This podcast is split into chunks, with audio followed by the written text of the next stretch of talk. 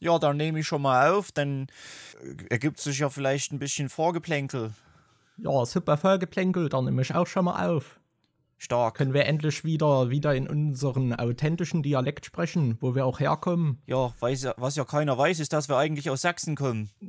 Ja, aber das hört man bei uns halt auch nicht. Wieso haben wir jetzt eigentlich angefangen, sächsisch zu reden? Ich weiß.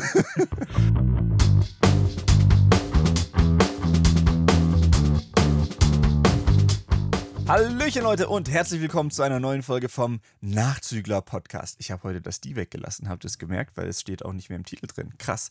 Äh, Crazy. Pro, ja, Pronomen sind uns unwichtig. Ähm, Willst du wirklich so in die Folge starten? Magst du mich davor noch vorstellen? Oder ich weiß gar nicht, ob ich, ob ich damit verbunden werden will. weißt du, okay, das, äh, den äh, sozialkritischen Typen, den ihr hier jetzt schon rausgehört habt, das ist der äh, liebe Markus, aka. MJ. und ich bin Daniel, aka Dimon. Scheiße, jetzt sind wir wieder beim aka zurück. Na ja, toll. ja. Das ist ein, ein Prozess. In, in weiteren 100 Folgen haben wir bestimmt die Anmoderation mal raus. Ja, aber weißt du was, Markus? Ich habe mir gedacht, äh, so ein bisschen Provokation ist vielleicht ganz gut, damit Leute uns out of context zitieren und dann äh, wird über uns geredet. Das habe ich, äh, weißt da die Leute so, Ding- bereit sind, sich den Kontext dann auch noch zu geben und nicht einfach anhand von Überschriften oder Betitelungen über die Leute urteilen. Ja. Das ist aber so ein Ding, was mir echt irgendwie gerade in letzter Zeit wieder aufgefallen ist. Ich weiß nicht, ich bin so einer. Also, wenn jetzt äh, jemand ein Video macht und da irgendwelche Sachen von anderen Leuten behauptet und Zitate reinbringt und so und du dann in dem Kontext des Videos denkst, ey, das ergibt ja alles voll Sinn, das ist ja voll die andere Person, die da gerade zitiert wird, die ist ja richtig scheiße. Und dann glaubst du das ja erstmal, weil du, also, keine Ahnung. Also, du kannst ja nicht, du, du hast ja im Normalfall nicht die Zeit, jede Nachricht, jedes Video, alles, was dir gezeigt wird, alles selbst nachzurecherchieren und zu überprüfen. Und ich gehe dann oft hin und schenke Leuten dieses Grundvertrauen, dass die wohl schon keine Scheiße erzählen. Und dass, wenn die schon hingehen äh, und irgendwas aufarbeiten und dann so zusammenschneiden und zeigen, dass das schon irgendwie stimmen wird. Weil äh, normalerweise hast du ja auch im Hinterkopf, dass, wenn das nicht stimmen würde, die wären ja dumm, was zu erzählen, was nicht stimmt, weil das ja gerade heutzutage super leicht widerlegt werden kann. Und dann. Und dann bin ich trotzdem immer überrascht, wie oft Leute dann irgendwie so ein Bullshit erzählen. Ich, wa- äh, hattest du das mit äh, Steuerung F und Rezo mitbekommen? Ich, das wäre eh mein Thema heute gewesen, dass ich in der letzten Woche mich mal mit so dem letzten YouTube-Drama der letzten Zeit auseinandergesetzt habe und direkt auch meine Lebenszeit hinterfragt habe, warum ich mir das alles noch gebe. Weil Ja. es ist ja wirklich so, du hast einen Skandal nach dem anderen und dann gibt es zu allem auch immer noch 20 Kanäle oder so, die dann auf alles reacten und nochmal ein Video drüber machen und das ist so ein komischer Kreislauf, finde ich. Das, und keine Ahnung, dann, äh, keine Ahnung, Leroy wird seit Monaten kritisiert, wie er irgendwie seine Videokonstellation mit den Gästen und den Betitelungen macht. Dann macht der irgendwie ein äh, Statement, wo er dann aber das halbe Video gegen andere austeilt und eigentlich sich gar nicht so richtig der Kritik stellt. Und liegt dann auch noch sowas über, äh, also private Infos über Rezo, die nicht öffentlich bekannt sind. Dann wird da auch von Rezo erwartet, dass er sich dann natürlich dazu äußert und darauf reagiert. Dann hast du im gleichen Zuge irgendwie noch diese ähm, Magazin Royal und Steuerung F äh, über die Nahrungsergänzungsmittel und hier More Nutrition und bla. Und da wird auch erwartet, dass Rezo sich äußert. Und dann macht Rezo ein Video gegen Steuerung F. Und auf alles wird halt dann auch wieder reacted. Das ist ja ein sehr merkwürdiger Kreislauf. Ich frage mich echt, was das, also wenn das noch lange so weitergeht, was das auch mit uns macht. Weil ja wirklich konstant alles, was jemand öffentlich macht, dann bewertet und verurteilt wird. Und ich würde zumindest auch mal sagen, dass die Leute sehr schnell dabei sind, Personen auch für, ich sag mal, Kritik, die, also für Dinge, die sie tun, die zwar scheiße sind und die man auch kritisieren sollte, aber die im, ich sag mal, Gesamtkonzept, was diese Person zum Beispiel auf YouTube macht oder so, halt nur ein kleiner Teil sind. Und die machen ja an anderer Stelle trotzdem wertvolle Arbeit zum Teil, aber dass die dann für kleine Sachen halt auch komplett abgeschrieben werden in der öffentlichen Wahrnehmung. Und das finde ich auch immer ein bisschen krass. Aber ja. Ich finde halt, worauf ich finde halt auch raus? krass, dass, ähm, dass äh, du kannst ja gar nicht bei allem irgendwie up to date sein und irgendwie wissen, was da jetzt wirklich passiert ist. Und ganz viele Sachen sind ja einfach so, dass äh, also bei vielen Fällen ist es ja so, oh, da kann jetzt irgendwie nichts bewiesen werden, es stehen Vermutungen im Raum, es stehen Behauptungen im Raum und weil es dann keine Beweise gibt, wird es dann irgendwie als äh, nicht schuldig äh, äh gesprochen oder so. Und dann äh, gibt es aber trotzdem viele Leute, für die die Person schuldig ist. Keine Ahnung, ich finde zum Beispiel die Rammstein-Thematik war ja in letzter Zeit so richtig groß, wo es dann auch ganz viele ähm, äh, Beschuldigungen gab und dann hieß es nachher aber, okay, ist nicht schuldig gesprochen und dann ist da trotzdem so. Äh, äh da, gibt es da trotzdem so zwei Lager. Die einen sagen dann, ja, okay, jetzt ist es durch. Er ist, äh, Till Lindemann ist rechtlich nicht schuldig gesprochen worden, also ist man jetzt fein raus und kann das alles wieder äh, unkritisch irgendwie hören und geil finden und cool finden und so. Und dann gibt es aber das andere Lager, was sagt, ja, nur weil der jetzt äh, rechtlich nicht irgendwie als schuldig gesprochen ist, kann es sein, dass er ja trotzdem schuldig ist und einfach die Beweise gefehlt haben. Und die Wahrscheinlichkeit, dass er schuldig ist, wenn so und so viele Leute unabhängig voneinander diese Vorwürfe aufbringen, ist ja schon relativ hoch, das, was passiert ist und man es einfach nicht beweist beweisen kann. Ja. Und das ist halt. Vor allem im Fall von sowas wie eben sexueller Gewalt oder Missbrauchsvorwürfen, da ist es ja auch schwer nachweisbar meistens, weil oft sind da dann nur zwei Leute im Raum und dann steht Wort gegen Wort.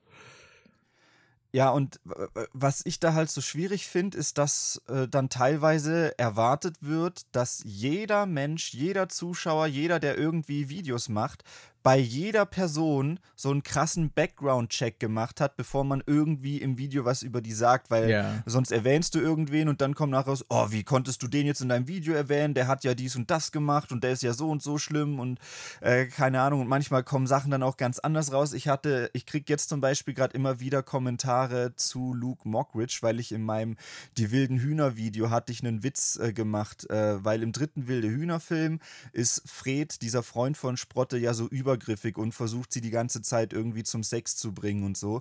Und der Fred wird halt gespielt vom Bruder von Luke Mockridge. Und dann hatte ich irgendwie so einen Joke gemacht, dass es ja schon ein bisschen ironisch ist, dass der übergriffige Fred vom Bruder von Luke Mockridge gespielt wird. Was, äh, weil damals war halt gerade zu der Zeit, wo ich das Video gemacht habe, war, glaube ich, äh, beziehungsweise ich weiß nicht, ob es da schon irgendwie aufgeklärt war, aber das war halt meine erste Assoziation und da hätte ich vielleicht dann auch, war wahrscheinlich auch blöd von mir, dass ich das nicht nochmal nachgeguckt habe, wie da der Stand ist, aber in meinem Kopf war war dann durch die ganzen Vorwürfe halt klar, oh ja, man kann schon sagen, dass, also der Joke ist schon legitim, weil es gibt ja diese Vorwürfe und so und das war jetzt auch nicht äh, ultra ernst gemeint, dass der deswegen jetzt ähm, schon als schuldig gilt oder so. Und jetzt kriege ich gerade äh, immer wieder Kommentare, dass der Witz schlecht gealtert ist, weil er rauskam. Ich habe das neulich jetzt erstmal nur kurz nachgelesen weil ich hatte mitgekriegt, dass das doch jetzt doch irgendwie in die ganz andere Richtung rauskam, aber ich hatte mir da nie wirklich angeschaut, was da jetzt irgendwie rauskam. Und es soll wohl so gewesen sein, dass Ines Anioli Lukes Wohnung verwüstet haben soll oder sein Haus und zwar so schlimm, dass es dann nicht mehr bewohnbar war oder oh, so. Oh, krass. Okay. Und dass es irgendwie sogar in die andere Richtung ging, also dass Ines da irgendwie wohl die Scheiße abgezogen hat oder so. Und äh, äh, aber weiß ich jetzt auch nicht, wie genau das stimmt. Das habe ich nur irgendwie gelesen.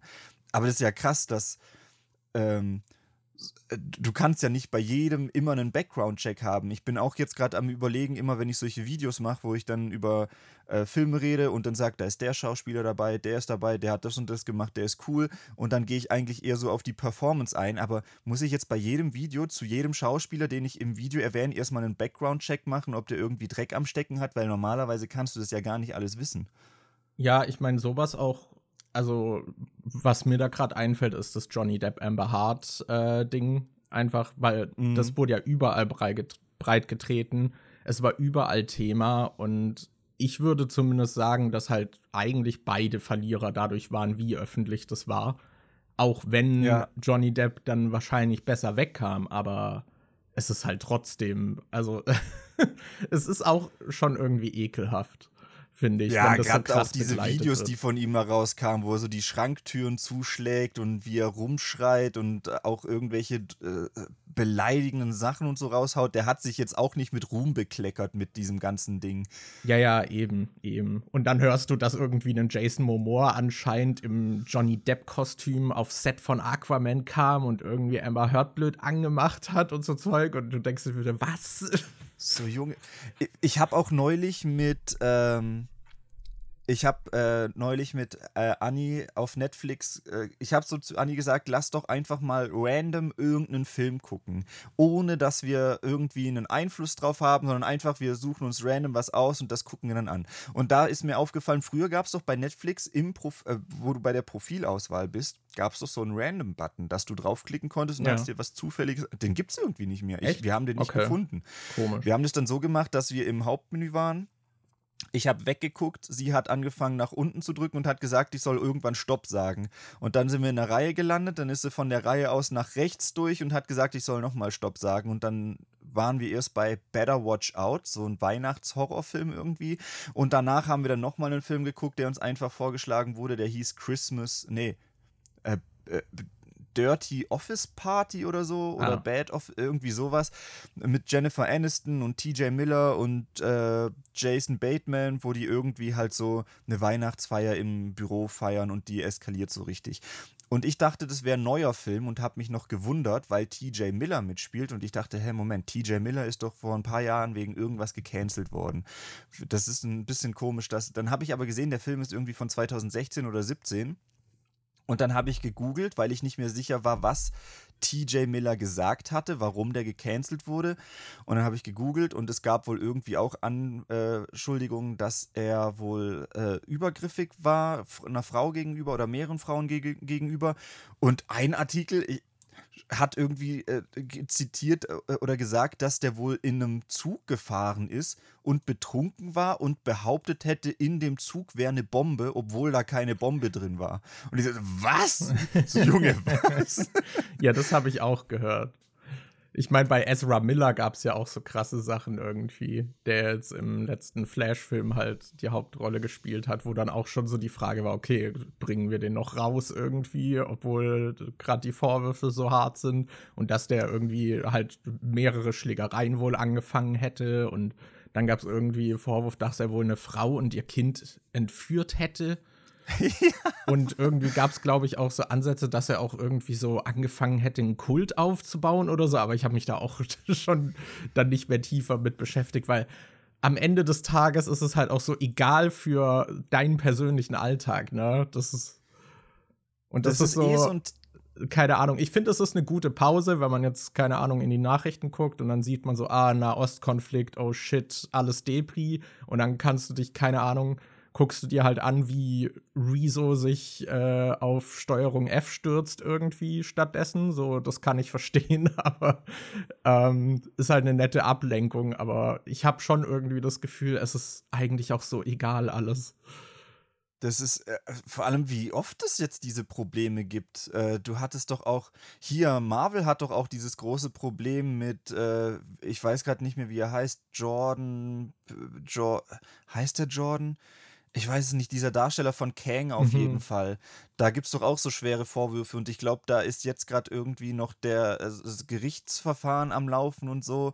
Und das ist halt auch richtig scheiße, wenn du so einen ultra großen Multimilliarden- oder Multimillionen-Dollar-Konzern hast und du drehst da so fette Filme und hast dann den neuen Bösewicht gecastet, der jetzt die ganz, äh, der, der Gegner für die nächste große Phase sein soll. Und auf einmal gibt es gegen den so krasse Vorwürfe und dann so, ja, scheiße, was machen wir jetzt? Also. ja, ich finde vor allem auch, ist es halt auch immer so ich weiß nicht. Es ist halt auch nicht fair, wie Leute bewertet werden. So, ich glaube, wenn bei einem Rezo jetzt zum Beispiel rauskommen würde, dass der richtig scheiße ist, privat, dann wäre das ein viel größeres Ding, als wenn es bei Montana Black rauskommt, weil da erwartet es halt eh jeder und der ist trotzdem einer der größten deutschen Twitch-Streamer so. Ja, das ist so ein bisschen, weiß nicht. Ich, ich finde diese Künstlerinnen und Künstler, bei denen dann rauskommt, dass die wirklich irgendwie scheiße sind, äh, die machen es irgendwie den anderen ein bisschen, äh, gerade wenn es irgendwie um solche Sachen geht wie, äh, wie bei Rappern zum Beispiel, so Spaßrappern oder so, die dann irgendwelche Sachen sagen, die halt so total abscheulich sind, wo aber klar der Humor im Vordergrund steht und wo klar ist, ja, das ist ja nicht ernst gemeint. Wenn da jetzt rauskommt, dass die dann doch genau das, was die da sagen, wirklich machen, dann macht es, finde ich, so ein bisschen auch für äh, äh den Ruf den, der anderen kaputt, weil man dann die automatisch die ganze Zeit überlegt, oh, du, guck mal, bei dem einen Fall war es jetzt aber so, dass das äh, wirklich gestimmt hat. Kann ich jetzt noch diese Musik von dem anderen hören und oder muss ich direkt davon ausgehen, dass das da auch so sein könnte? Wie bei, äh, das ist jetzt kein Rapper, aber das äh, zum Beispiel, war das, ah, wie heißt er denn? Äh, dieser, dieser Comedian, der diese Masturbationswitze gemacht hat äh, und dann selber rauskam, dass er wirklich so äh, übergriffig war und vor Leuten masturbiert hat. Ich weiß gerade nicht mehr, wie er heißt. Louis C.K. Ah, Louis C.K., ja, genau. Das, und dann, dann guckst du dir andere Stand-up-Comedian-Dinger an und die hauen auch solche dreckigen, komischen, äh, grenzwertigen Jokes raus und dann denkst du so, ja, okay, aber bei Wenn dem Kuchen TV Witze darüber macht, dass er Frauen schlägt und dann kommt und dann raus, kommt raus, dass oh. Weiß nicht, das ist, als würde jetzt rauskommen, dass, äh, dass Basti von Trailer Park wirklich Sex mit Minderjährigen hat oder so. Und dann hätte das halt einen ganz anderen Vibe, wenn mhm. du seine Lieder hörst, wo er in fast jedem Song eine Line drüber hat, dass er Sex mit Minderjährigen hat. Das wäre halt dann einfach, das wäre halt ein Ouch. Also, ja. ja. durchaus, durchaus. Ich meine, klar, also ich kann auch verstehen, dass man jetzt bei einem Rezo so ein bisschen andere Standards dran setzen würde, weil der ja auch in der öffentlichen Wahrnehmung halt korrekter ist und dann ist da so der, der Fall ist höher. Aber mhm. ja, ich weiß nicht. Auch immer dieses so, keine Ahnung, wenn dann jemand ich muss da zum Beispiel gerade dran denken, als äh, Greta Thunberg, da gab es mal ein Bild, wie sie irgendwie in der Bahn fährt und dann hatte sie halt Toast auf dem Tisch liegen, was halt in Plastik verpackt war. Und dann haben sich die ja. Leute darauf gestürzt, dass sie halt mit Plastik verpacktes Toast ist. Und dann so, oh, die Klimaschützerin isst Toast, was mit Plastik verpackt ist. So, weißt du? Und du weißt halt auch, dass jeder dieser Personen, die das kritisiert, die hat halt auch ihr Plastiktoast auf dem Tisch liegen und das ist ihnen scheißegal. Aber bei der Greta, weil die hat ja mal gesagt, hey Leute, wir sollten da aufs Klima achten, da kann man es kritisieren. Ja, ich finde so ein bisschen, äh, weiß ich, ich habe das Gefühl, dass da immer so, dass viele da so schwarz und weiß denken und dass wenn du was kritisierst, dann ist es automatisch, du bist komplett dagegen oder dass du dann gegen die ganze Sache bist. Aber du kannst ja auch nur gegen einen Aspekt einer Sache sein und nur den Aspekt kritisieren. Zum Beispiel äh, hier, Gab es bei Greta Thunberg nicht auch den äh, Fall, dass sie einmal dieses Bild gepostet hat, wo sie im Zug in so einem Zwischenbereich auf dem Boden sitzt, weil sie anscheinend keinen Platz mehr hatte? Mhm. Und dann hat die Deutsche Bahn geantwortet: Hey, das war doch an dem und dem Tag und wir haben eine Reservierung von dir in der ersten Klasse an dem Ding und unsere äh, Mitarbeiter haben dich gerne bedient und so. Also, das, das ist halt dann auch so ein Fall, wo du dann also wo es sich dann ja sogar äh, belegen lässt, dass sie was falsch gemacht hat. Und ich finde, das ist eher was, was man kritisieren kann, als das mit diesen Plastikdingern und so. Ich muss und, aber auch äh, sagen, ich hatte auch schon eine Reservierung für die ersten Klasse in der Bahn und äh, das heißt nicht, dass ich die wahrnehmen konnte. ja, gut, aber die von der Bahn haben ja auch noch ja. dazu geschrieben, dass sie sogar bedient wurde am Platz und irgendwelches Zeug bestellt hat und so. Und das ist dann ja schon nochmal was anderes. Aber ja, dieses, ähm, weiß ich nicht. Ich finde dieses, äh, es gibt so viele. Da habe ich neulich erst nachgedacht. Weißt es gibt ja, im Laufe der Menschheitsgeschichte gibt es sehr viele Probleme, die mit Menschen äh, zu tun haben und die man irgendwie lösen muss. Und es gibt welche, wo es so eine ganz klare Antwort gibt, die für so ziemlich jeden Menschen irgendwie gleich ist. Zum Beispiel, oh, ich habe Hunger, okay, dann musst du was essen. Da lässt sich auch nicht viel diskutieren, das ist einfach so. Aber dann gibt es diese moralischen Dilemmas, wo jeder irgendwie für sich selbst entscheiden muss, wie man dieses Problem jetzt löst. Gerade sowas wie ja, keine Ahnung. Äh, bin ich jetzt vegan unterwegs oder esse ich Fleisch? Äh, achte ich, wenn ich Fleisch esse, darauf, dass ich es nur irgendwie vom lokalen Bauer irgendwie hole, wo ich weiß, dass da jetzt keine Massentierhaltung und großes Tierleid irgendwie stattgefunden hat und so. Das sind alles solche Sachen, die man, die jeder irgendwie für sich selbst entscheiden muss. Und was ich an den Themen immer so interessant finde oder so, so weird finde, ist, dass ich habe das Gefühl, gerade im Social-Media-Bereich gibt es sehr viele Leute, die meinen, dass sie für sich die perfekte Lösung gefunden haben. Und weil die Lösung für sie funktioniert und sie die Lösung gut finden, messen sie alle anderen an genau der gleichen Messlatte und sagen, wenn äh, das hier ist meine Lösung und wenn du nicht eins zu eins dieser Lösung übereinstimmst, dann bist du für mich ein schlechterer Mensch und dann bist du verurteilenswert. Mhm. Und es gibt halt so, so, so viele Punkte und Aspekte, wo es genau diese Grau Bereich, Grauzone eigentlich gibt, wo jeder für sich selbst irgendwie entscheiden muss, was man da machen will, dass äh, das, äh, äh, keine Ahnung, ich habe das Gefühl, es geht einfach gar nicht anders in der Social Media Welt, als dass da irgendwie Streit und Hetze und dies und das passiert.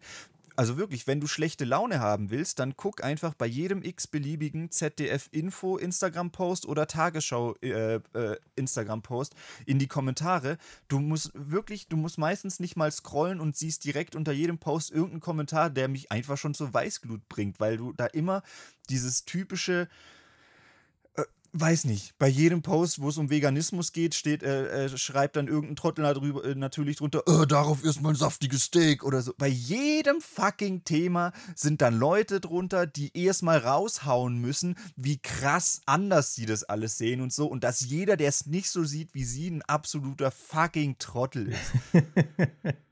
ja, auf jeden Fall. Also, und das ist halt so, man macht Social Media zu und die Welt ist plötzlich wieder normaler. Also man ja. hat immer noch diese Diskussion, aber ich habe das Gefühl, sobald es auch in einem persönlichen Gespräch stattfindet, ist es direkt nicht mehr so, so schwarz-weiß. Dann ist man auch eher irgendwie gewillt zuzuhören, kann darüber sprechen, außer es sind halt wirklich Meinungen, die so weit auseinander liegen, dass da kein gemeinsamer fruchtbarer Boden mehr existiert, weil dann braucht man auch nicht mehr diskutieren. Mhm ich weiß nicht, ein Thema für mich wäre zum Beispiel, wenn jemand halt knallhart davon überzeugt ist, dass Gott nicht existiert und Religionen schlecht sind und der spricht mit einem fundamentalistischen Christen. So, ich glaube, da ist kein großer Nährboden. Hat Leroy sowas nicht schon mal irgendwie in einem äh, Video gemacht? Also zwei Leute gegenüberstellen. Ich meine, was, glaube ich, interessant ist, ist ein Austausch der Ansichten, aber ich glaube, da wird halt kein gemeinsamer Punkt gefunden, worauf man sich einigen kann, weil halt beide ja. nicht von ihren Ansichten abweichen werden.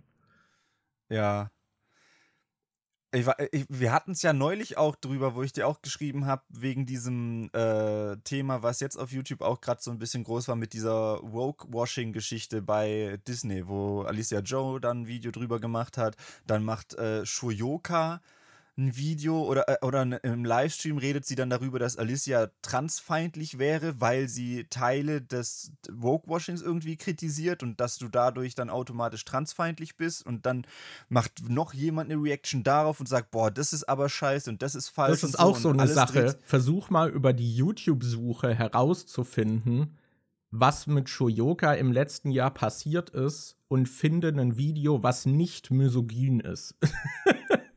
Das ist so, ich, ich habe halt auch mitbekommen, dass die wohl so ihr öffentliches Ansehen halt im letzten Jahr sehr äh, zu Fall gebracht wurde. Und ich habe das halt nicht so genau verfolgt, was irgendwie passiert ist, aber kannst die YouTube-Suche auch vergessen. Es gibt halt nur so äh, Commentary-Kanäle oder so, die, die kannst du halt direkt in den Müll stopfen ich habe das Gefühl, so richtig aufgearbeitet hat das niemand. Das, also, das sind zumindest keine Leute, denen ich zuhören möchte darüber. Und ich habe halt gesucht, ob ich jemand finde, der das so ein bisschen neutraler aufarbeitet, aber nicht wirklich gefunden. Ja, das ist irgendwie so.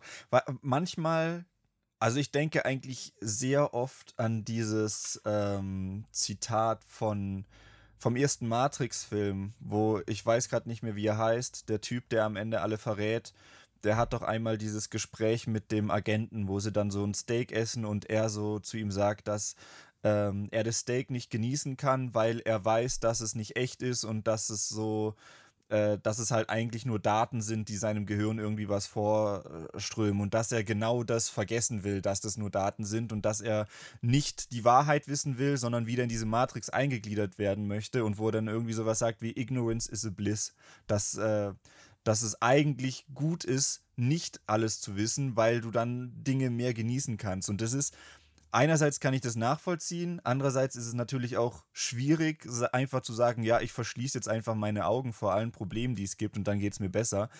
Aber weiß nicht, irgend, vor irgendwelchen Sachen, also du kannst ja nicht alles, du kannst ja nicht einfach alles immer richtig machen. Das ist ja einfach nicht möglich. Und du musst ja in bestimmten äh, Punkten immer irgendwelche Abstriche machen. Du kannst ja dann zum Beispiel sagen, äh, ich versuche Tierleid so niedrig wie möglich zu halten und dann äh, bist du halt zum Beispiel Veganer, guckst, dass du keine Pelzsachen kaufst oder sonst irgendwas. Aber dann gibt es ja trotzdem zig andere Punkte, in denen du wahrscheinlich auch, ohne es zu wissen vielleicht sogar, irgendwelche anderen Sachen unterstützt, die moralisch verwerflich sind, wie, oh, dein Handy ist äh, aus Kinderarbeit, Händen aus dem Ausland irgendwie, dafür haben da Kinder gearbeitet, da ist das und das Schlechtes passiert. Also im Prinzip ist ja unser ganzes Leben durchzogen, äh, das ganze Konsumerleben ist ja irgendwie durchzogen von irgendwie Ausbeute und sonst irgendwas. Du kannst ja eigentlich fast gar nicht leben, ohne dass du irgendwo was unterstützt, was eigentlich ja, scheiße eben. ist. Also ethischer Konsum im Kapitalismus ist nicht möglich.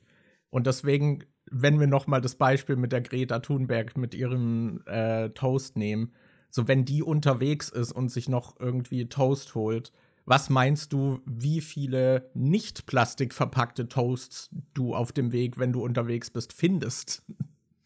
Ja. Hm. Komisch.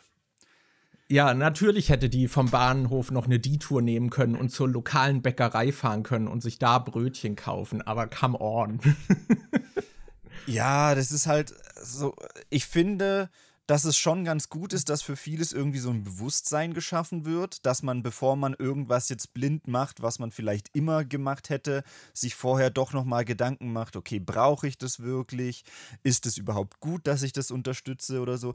Ich habe das zum Beispiel inzwischen sehr stark immer bei Zoos. Ich bin früher nie wirklich in Zoos gegangen, außer also ich war wirklich, ich war in meinem Leben vielleicht insgesamt sechs, sieben Mal in einem Zoo oder so. Und das wäre jetzt zum Beispiel auch was, wo ich durch diese ganzen Aufklärungsvideos von irgendwelchen Tier Tierschützern und so, wo dann aufgezeigt wird, wie scheiße das eigentlich teilweise ist und dass da äh, dieses Argument von wegen, ach, das ist ja um Arten zu erhalten und dann siehst du, dass eigentlich gar nicht so viel wieder ausgewildert wird, wird und dies und das und so, äh, ist so bei mir jetzt zum Beispiel so ein Thema, wo ich denke, ja, nee, muss ich nicht unbedingt hingehen. Wo ich ohne diese Videos wahrscheinlich nicht bei dem Punkt gewesen wäre, zu sagen, ja, okay, muss ich nicht unterstützen. Mhm. Und ich äh, finde schon, dass viele von diesen äh, Leuten auf Social Media, die auf solche Probleme aufmerksam machen, klar, du wirst nicht jeden damit erreichen. Es wird Leute geben, die da einfach immer aus Trotz sagen, boah, nee, ich lasse mir das und das doch nicht verbieten. Aber ich glaube, bei vielen findet da doch irgendwie so ein bisschen so ein ja, Umdenken oder so ein Umpriorisieren statt, dass man dann vielleicht sich Gedanken macht, die man davor eher nicht hatte. Ja, also ich finde, es ist auch wichtig, dass es eben Leute gibt, die sich öffentlich dafür so aussprechen und dann auch eben bereit sind, es immer und immer wieder auch auszudiskutieren. Aber ich würde einen Job halt nicht wollen. Also ich fand zum Beispiel, ich beziehe mich jetzt auf die 2022 Shoyoka und davor, was ich von ihr noch mitbekommen hatte, so, da habe ich zumindest respektiert, dass sie sich eben mit diesen Themen so öffentlich auseinandersetzt und halt auch dann mit dem ganzen Hass, der das auf sich zieht, damit halt irgendwie umgeht. Und aber wollen würde ich das selbst nicht, da hätte ich gar keinen Nerv für. Das ist, und mhm. im englischsprachigen Bereich gibt es halt auch so Content Creator, die werden dann halt auch gehasst, so zum Teil. Äh, aber die sind halt da und die diskutieren das aus und versuchen dafür halt irgendwie in der Öffentlichkeit eine Wirksamkeit zu erzielen. Und das muss ich dann auf irgendeiner Ebene auch schon respektieren. Und ich finde es auch krass, wie sehr diese Personen dann immer gehasst werden. Ne? Also allein zum Beispiel eine Greta Thunberg, dass sich dann irgendwelche äh, Boomer, keine Ahnung, hinten aufs Auto Greta Hasssticker oder sowas packen. So, was ist deine Obsession mit diesem ja, mit dieser jungen Frau ist sie ja mittlerweile. Damals war es noch ein fucking Kind. So, allein die Vorstellung, dass du ein Kind so sehr hasst, weil es irgendwie übers Klima aufklären will, dass du dir auf dein persönliches Auto einen Sticker packst, der die diffamiert, so was? Ja, und äh, Dieter Nuhr geht dann hin und macht seine Comedy-Programme mit lauter Greta-Bashing und so ein Zeug und das, es ist halt so heftig. Es ist, also ich finde, das ist so ein Thema, wo mir neulich auch aufgefallen ist, dass es eigentlich an sich ja schon auch so ein bisschen kritisierungswürdig ist mit, äh, wie sehr man äh, Spaß und Jokes auf Pers in Bezug auf Personen des, äh, Personen des öffentlichen Lebens irgendwie machen darf, weil ähm, klar, die bieten sich als Zielscheibe an, wenn sie was Dummes gemacht haben, weil, keine Ahnung, wenn ich jetzt einen Film schreibe und äh, einem Kumpel von mir ist mal was Peinliches passiert und dann baue ich einen Witz über diesen Kumpel ein, dann versteht den niemand außer mir und den paar Leuten, die den Kumpel und diese Situation kennen. Wenn ich jetzt aber eine Person des öffentlichen Lebens einbaue, die was gemacht hat, dann kennen ganz viele das, was da passiert ist und verstehen dann den Witz eher und denken, ha, das ist ja funny. Aber gleichzeitig machst du dich dann halt auch öffentlich über diese Person lustig, die halt am Ende des Tages auch ein Mensch mit Gefühlen ist und die das dann halt wahrscheinlich trifft, wenn die das sieht. Ich habe zum Beispiel äh, diese Britney Spears-Thematik ist ja gerade irgendwie so groß, dadurch, dass sie ihre Biografie irgendwie. Ach, schon wieder ein Disconnect, Alter. Ich, ich Ach nee, du bist einfach nur sehr still. Alter, du saßt gerade so fucking still da. Ich dachte, das ist ein Disconnect. Also der hat sich gerade gar nicht bewegt. Normalerweise ist es immer so, ich sehe so, dass das Bild sich nicht bewegt und dann denke ich, oh, okay, Freeze Frame. Und Markus war gerade einfach so, hat, äh, hat sich einfach nur. Soll ich mein, mein Fidget Toy in die Hand nehmen und damit rumspielen? ja, hört ihr das Klacken? Hört ihr das Klacken?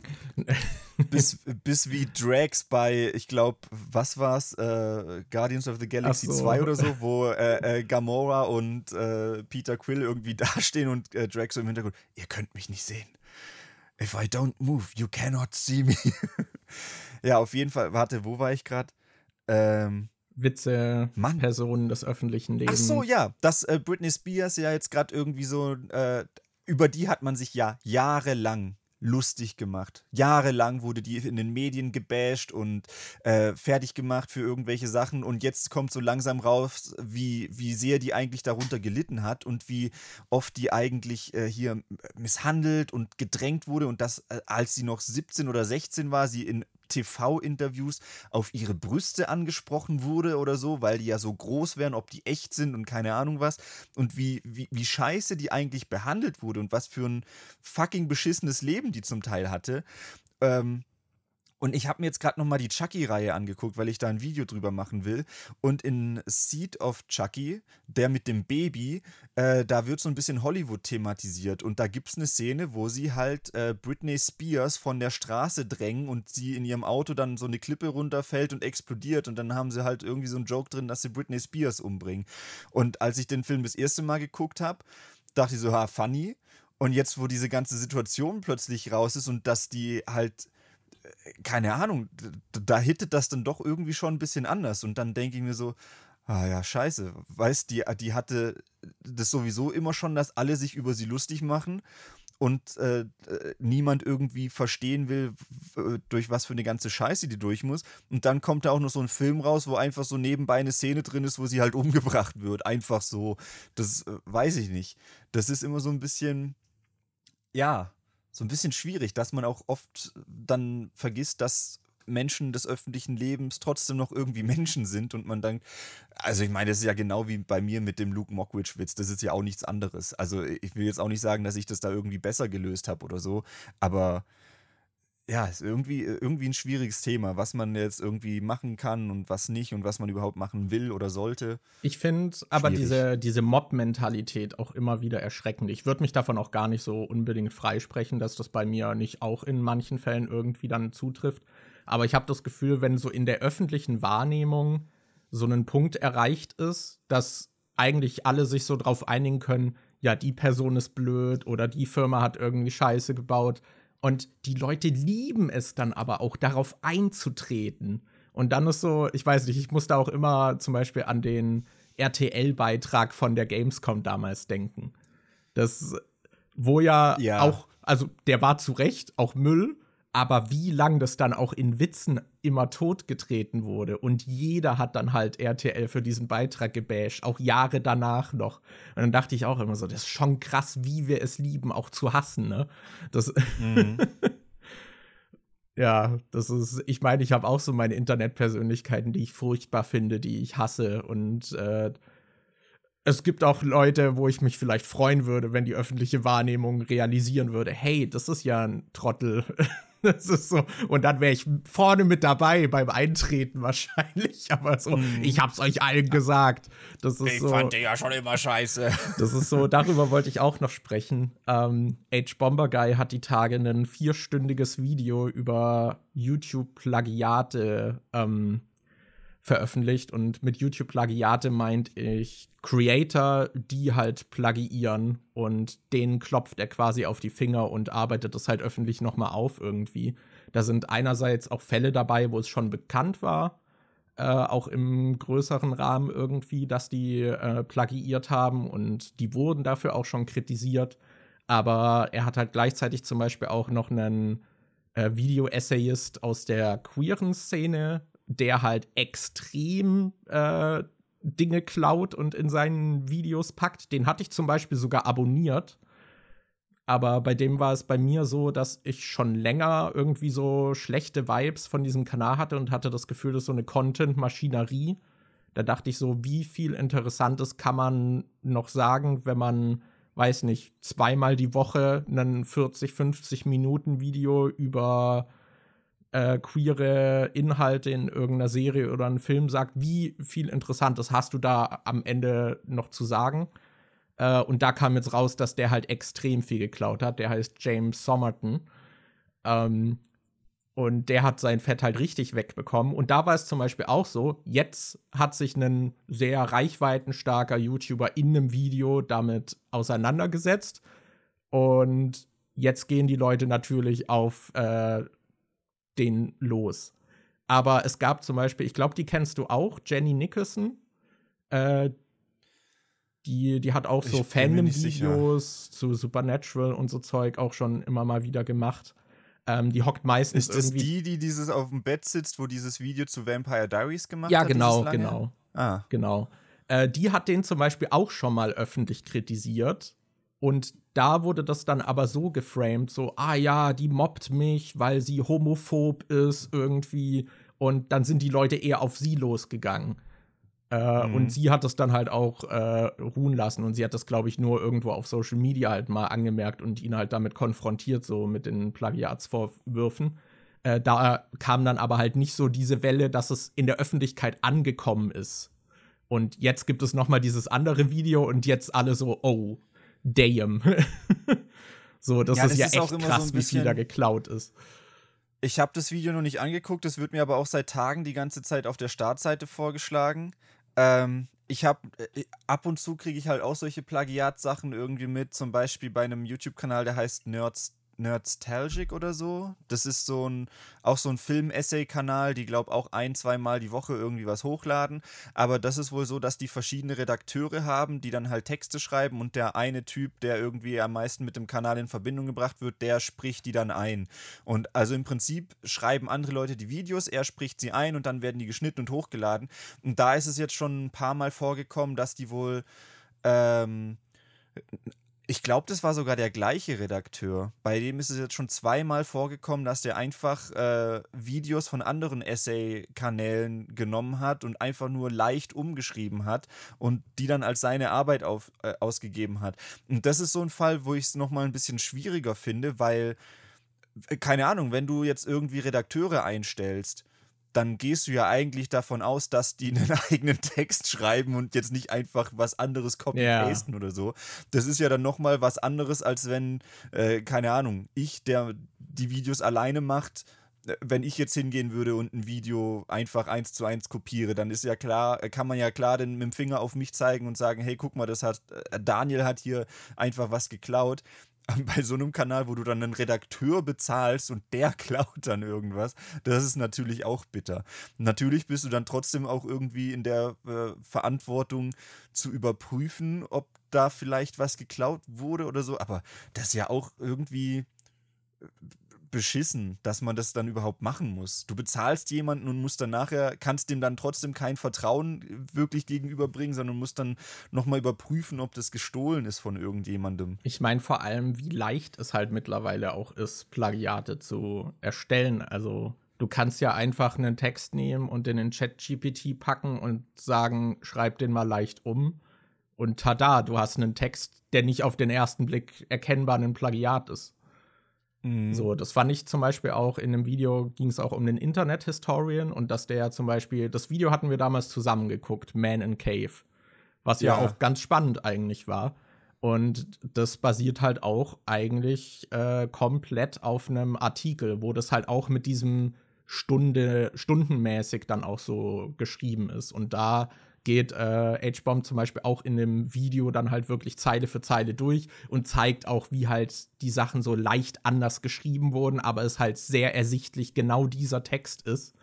Und da ging es sogar so weit, auch schon äh, bevor das Video eben veröffentlicht wurde, dass äh, tatsächlich die Autoren von dem Text äh, das haben sperren lassen äh, wegen ah. Copyright. Und das Video wurde dann auch später dann irgendwie noch mal hochgeladen, aber halt dann wirklich abgewandelt, dann die ganzen Sätze noch mal umgeschrieben und so, damit es nicht mehr äh, so nah ist, aber ist halt trotzdem hart.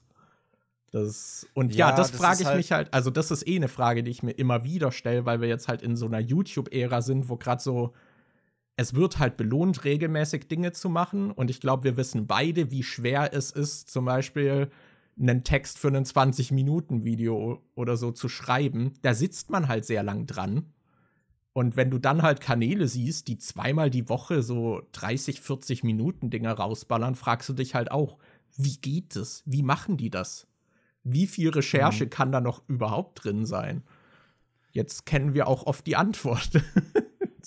Und das Ding ist ja, also ich habe das Video von H. Bomber gar nicht gesehen. Ich weiß jetzt nicht, wie äh, krass der Text vom Internet Historian mit diesem äh, Artikel übereinstimmt. Aber im Prinzip ist das ja, das Video ja eine Zusammenfassung von einem Ereignis, was wirklich passiert ist. Und ich vergleiche das jetzt gerade in meinem Kopf so ein bisschen mit, wie wenn ich eine Filmreihe zusammenfasse. Das ist ja eine Information, das ist ja eine Geschichte, die so schon feststeht und so schon passiert ist. Und wenn du die zusammenfassen willst, also keine Ahnung, wenn fünf Leute jetzt den gleichen Film zusammenfassen, werden ja die fünf Leute am Ende trotzdem wahrscheinlich ein ähnliches Ergebnis haben, weil alle am Ende des Tages immer noch die gleiche Geschichte zusammengefasst haben. Deshalb ähm, bin ich jetzt echt gespannt. Äh, ich muss mir das auch noch angucken. Das greift er in dem Video auch auf, dass man das hm. natürlich anbringen könnte, aber es ist schon sehr ersichtlich. Auch gerade okay. durch diese Stundenstruktur und so. Ich meine, man könnte ja auch sagen, ja, äh, ich habe das, also diesen Text als Quelle genutzt und natürlich ist das irgendwie, überlappt es so ein bisschen damit, aber es ist schon mhm. sehr nah dran irgendwie. Also mhm. teilweise dann halt auch die gleiche Wortwahl oder wirklich die gleiche Satzstruktur oder Sachen einmal getauscht und so in der Aufzählung und so Kram.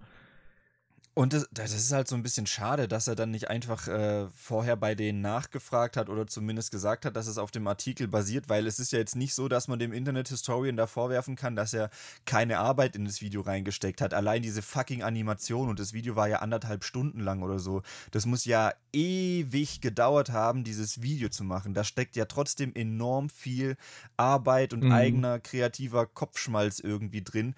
Und es ist dann schade, dass das dann äh, keine Ahnung, dass dann so rauskommt, so, ja, also der Text ist halt eigentlich Plagiat und äh, muss jetzt deswegen gesperrt werden. Es ist, das ist einfach schade, dass das dann irgendwie so abgelaufen ist. Vor allem, weil man es ja äh, quasi verhindern hätte können.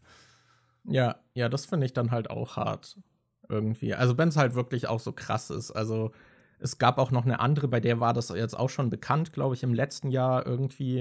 Äh, hat das angefangen damit irgendwie, dass äh, der Kanal irgendwie einem anderen Kanal vorgeworfen hat, dass äh, sie den Stil von ihnen klauen, weil wohl der Cutter von dem anderen Kanal den Cutter von dem Kanal gefragt hatte, wie sie irgendwas machen. Und, da, und dann äh, gab es halt so einen Twitter-Rant, so, ja, die klauen unser Zeug und so, äh, was halt so, also nicht wirklich gerechtfertigt war, äh, weil halt der andere Kanal die Sachen auch schon davor so gemacht hatte, aber halt irgendwas wissen wollte, so, ah, wie markiert ihr die Texte oder so? Habt ihr da irgendeinen Plugin? Äh, und dann kam aber halt raus, dass halt voll viele dieser Videos halt auch einfach komplette Plagiate irgendwie sind. Oder dass dann so ein Video, keine Ahnung, über das Fire Festival kommt dann. Und dann ist es aber halt wirklich einfach die Netflix-Doku. So eigentlich eins zu eins nochmal zusammengefasst.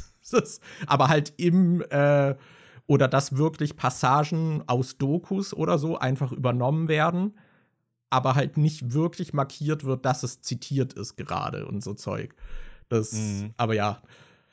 Ich finde, Plagiate sind eh schwierig, weil man, es ist halt relativ einfach zu sagen, ne, ja, ich habe das ja nicht äh, eins zu eins übernommen oder so, sondern irgendwie abgewandelt oder als Quelle benutzt oder ich habe hier zitiert, aber es gibt halt schon Ausmaße, wo man sich denkt, so, wow, okay, wofür gebe ich mir überhaupt Mühe, bei dem Text zu schreiben? Aber ja, egal. Das, das ja, ist aber ein gutes Video. Ich finde, H-Bomber Guy ist sowieso empfehlenswert. Ich finde, der ist einer der.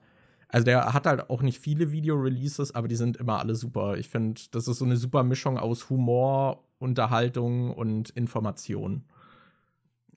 Solche ewig langen Videos schrecken mich halt irgendwie immer so ein bisschen ab. Da ja, das kann ich verstehen. Weiß ich nicht. Weil ich habe in meinem Kopf immer drin, dass ich es, wenn dann schon am Stück gucken wollen würde, aber bei so langen Videos ist das dann manchmal einfach nicht äh, äh, äh, möglich. Äh, zum Beispiel beim. Es gibt so ein Video, was gerade auch bei mir so auf der Liste ist, wo ich denke, ja, das würde ich eigentlich schon gern gucken, aber das zwei, jetzt gut zwei Stunden würde noch gehen, aber äh, eigentlich, wahrscheinlich würdest du es auch tun, das wie so ein Podcast zu behandeln und einfach anzuhören. Es gibt so einen Typ, der heißt Mann im Wald, glaube ich. Der hat äh, gerade zur Seven vs. Wild Zeit ist der auch ein bisschen größer geworden, weil der dann oft auf irgendwelche Sachen reagiert hat, die die da äh, gemacht haben und hat dann gesagt, ob das jetzt schlau oder dumm war oder so. Und der kennt sich da halt äh, richtig gut aus mit so einem äh, Outdoor-Zeug und so. Ähm, und der hat jetzt ein Zwei-Stunden-Video zum Survival Squad gemacht, wo Fabio und Otto so durch Kanada latschen und dann äh, äh, Zeug sammeln, äh, Zeug machen und da halt versuchen zu überleben und so.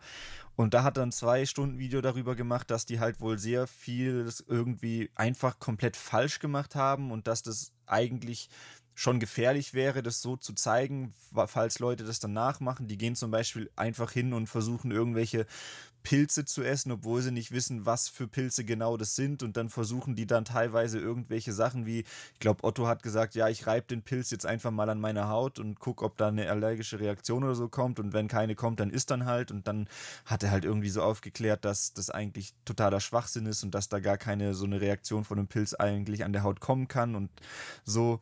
Und das ist sowas, was mich schon interessieren würde. Aber gleichzeitig denke ich mir so, Alter, das ist halt ein fucking Zwei-Stunden-Video. Will ich mir jetzt ein Zwei-Stunden-Video angucken? Ja, ich hatte auch, ich hatte jetzt irgendwie, hatten Shoyoka und hier Alicia Joe irgendwie, gab es ja auch noch mal irgendwie Beef, dass, glaube ich, Alicia Joe dann auf irgendwas von Shoyoka reagiert hat. Und dazu habe ich dann auch gesehen, dass Stay eine Reaction gemacht hat. Und dann sehe ich schon allein die Länge.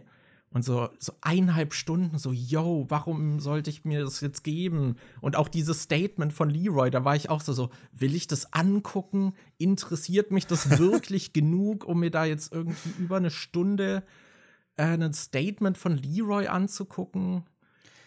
Aber äh, genau dieses Statement von Leroy ist das, was ich vorhin meinte, was eigentlich so der Ausschlaggeber war, wo ich meinte, du kannst ja nicht alles, was kommt, du hast ja so ein gewisses Grundvertrauen und du kannst ja nicht alles überprüfen. Als ich das Statement von Leroy gesehen habe, dachte ich auch schon so, okay, der erste Teil vom Video ist jetzt schon sehr, oh, guck mal, was für ein toller Typ ich bin und was für tolle Sachen ich auf YouTube gemacht habe. Eigentlich kann man mir doch gar nicht so wirklich böse sein. Und nachdem er dann sein Image nochmal verstärkt hat, wie viel er geleistet hat und so, geht er dann auf die Kritikpunkte ein. Und dann hat hatte er ja so Clips von Rezo eingeblendet und von Monte und so und hat dann so Gegenbeispiele aus seinen Videos gebracht, von wegen, gerade bei Monte, wo er sich über diesen, äh, äh, über den Zophilen da aufgeregt hat und dieses Tierschützer trifft Zophilen Ding. Ähm, hat Leroy dann gesagt, ja, hättest du das Video angeguckt, dann hättest du gewusst, dass hier tatsächlich ein Experte gegenübersteht und dass er das macht und so. Und dann dachte ich, ah, stimmt Leroy hat schon einen Punkt. Also, das, was Monte da gesagt hat, ist ja total dumm. Und wenn er sich das Video einfach angeguckt hätte, hätte er das mitgekriegt. Und dann dachte ich so, oh ja, äh, hat, äh, hat Leroy es ihm aber gegeben. Und jetzt habe ich vorhin ein Video von Sascha geguckt, die das Leroy-Statement so ein bisschen auseinandergenommen hat.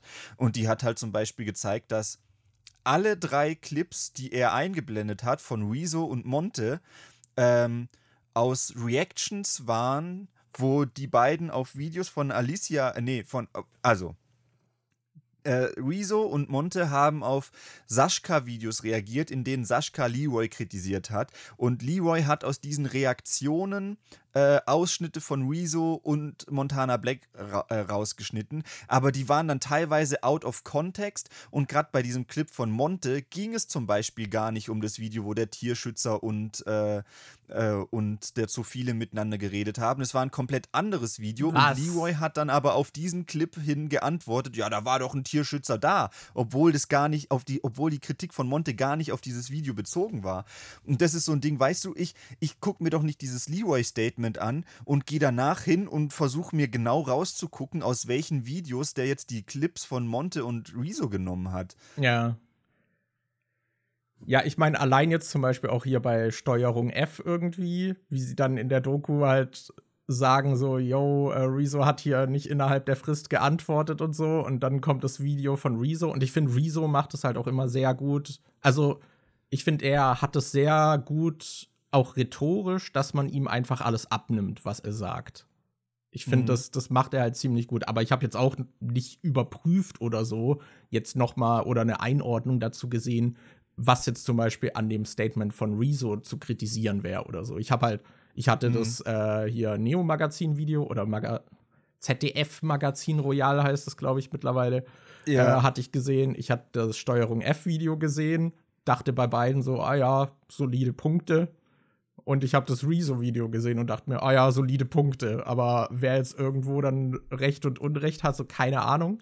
Das, das war halt alles so innerhalb der Videos, wirkte halt alles irgendwie schlüssig argumentiert, finde ich.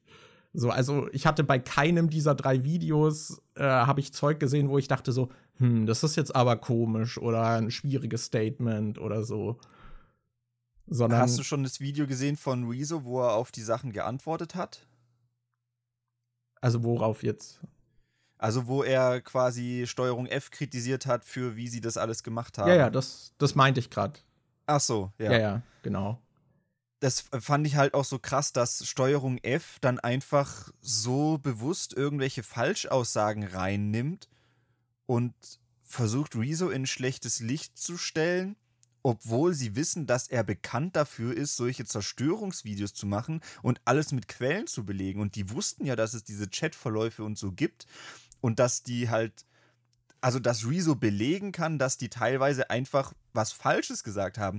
Da, das verstehe ich nicht, wieso die das gemacht haben. Die müssen doch damit gerechnet haben, dass Rezo dann das einfach nicht auf sich stehen lässt und dann halt irgendwie mit Chatverläufen und so ein Zeug rauskommt. Ja, ich kann mir auch vorstellen, dass da wahrscheinlich von deren Seite Sachen auch nicht ganz fair dargestellt sind, irgendwie jetzt ihrer Meinung nach.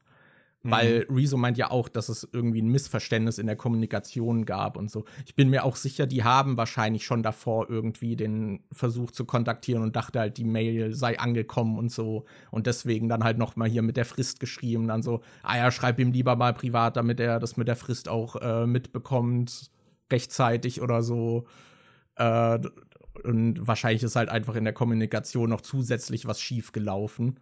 Und jetzt hast du halt irgendwie halt die beiden Perspektiven, die natürlich, so wie die die Situation dann wahrgenommen haben, halt wiedergeben. Aber ja, mhm. das meinte ich halt zum Beispiel. Ich finde, Rezo macht es halt immer sehr gut äh, rhetorisch, dass du ihm halt wirklich alles abnimmst, was er sagt, dass das auch irgendwie Hand und Fuß hat. Aber ich habe das jetzt auch noch nicht überprüft oder so. Ich kann mir auch vorstellen, ich, also so habe ich es zumindest verstanden. Ich weiß nicht, ob ich da vielleicht das, äh, mich jetzt falsch dran erinnere, aber so wie ich das verstanden habe, ist diese, haben die ihm ja diese E-Mail, die im Spam-Ordner gelandet ist, zwei Tage bevor das Video online gehen sollte, geschickt. Und das, wo die, wo er mit ihm per SMS geschrieben hat und die telefoniert haben und so, das war ja anscheinend an dem Tag, wo abends das Video online gehen sollte. Das heißt, so viel Zeit, um da noch irgendwie was umzuschneiden und neu einzusprechen und neu rausrennen und hochladen und so, war da wahrscheinlich nicht gegeben, gerade da das ja irgendwie noch in Zusammenarbeit mit dem ZDF-Magazin Royal war und die ja eine feste Sendezeit, glaube ich, haben. Und wenn die dann sagen, guck mal, das Video kommt jetzt gleichzeitig ja, raus ja. und die künden in dem äh, Neo-Magazin-Video schon das Steuerung F-Video an und dann ist das jetzt aber doch noch nicht online, weil da noch was abgeklärt werden musste mit Rezo, dann kann ich zumindest verstehen, dass da nicht so einfach zeitlich nicht die Möglichkeit war, das noch irgendwie großartig umzuändern oder so. Aber dann finde ich es halt auch irgendwie kritisch, dass die äh, anscheinend erst zwei Tage bevor das Video online gehen soll, überhaupt nachfragen und dann solche Aussagen über ihn ins Video reinnehmen. Ja, also dass die Aussagen dann auch noch im Video sind, fand ich auch echt komisch. Aber mhm. ja, keine Ahnung. Das ist, ich glaube, das ist eh auch irgendwas so im Journalismus.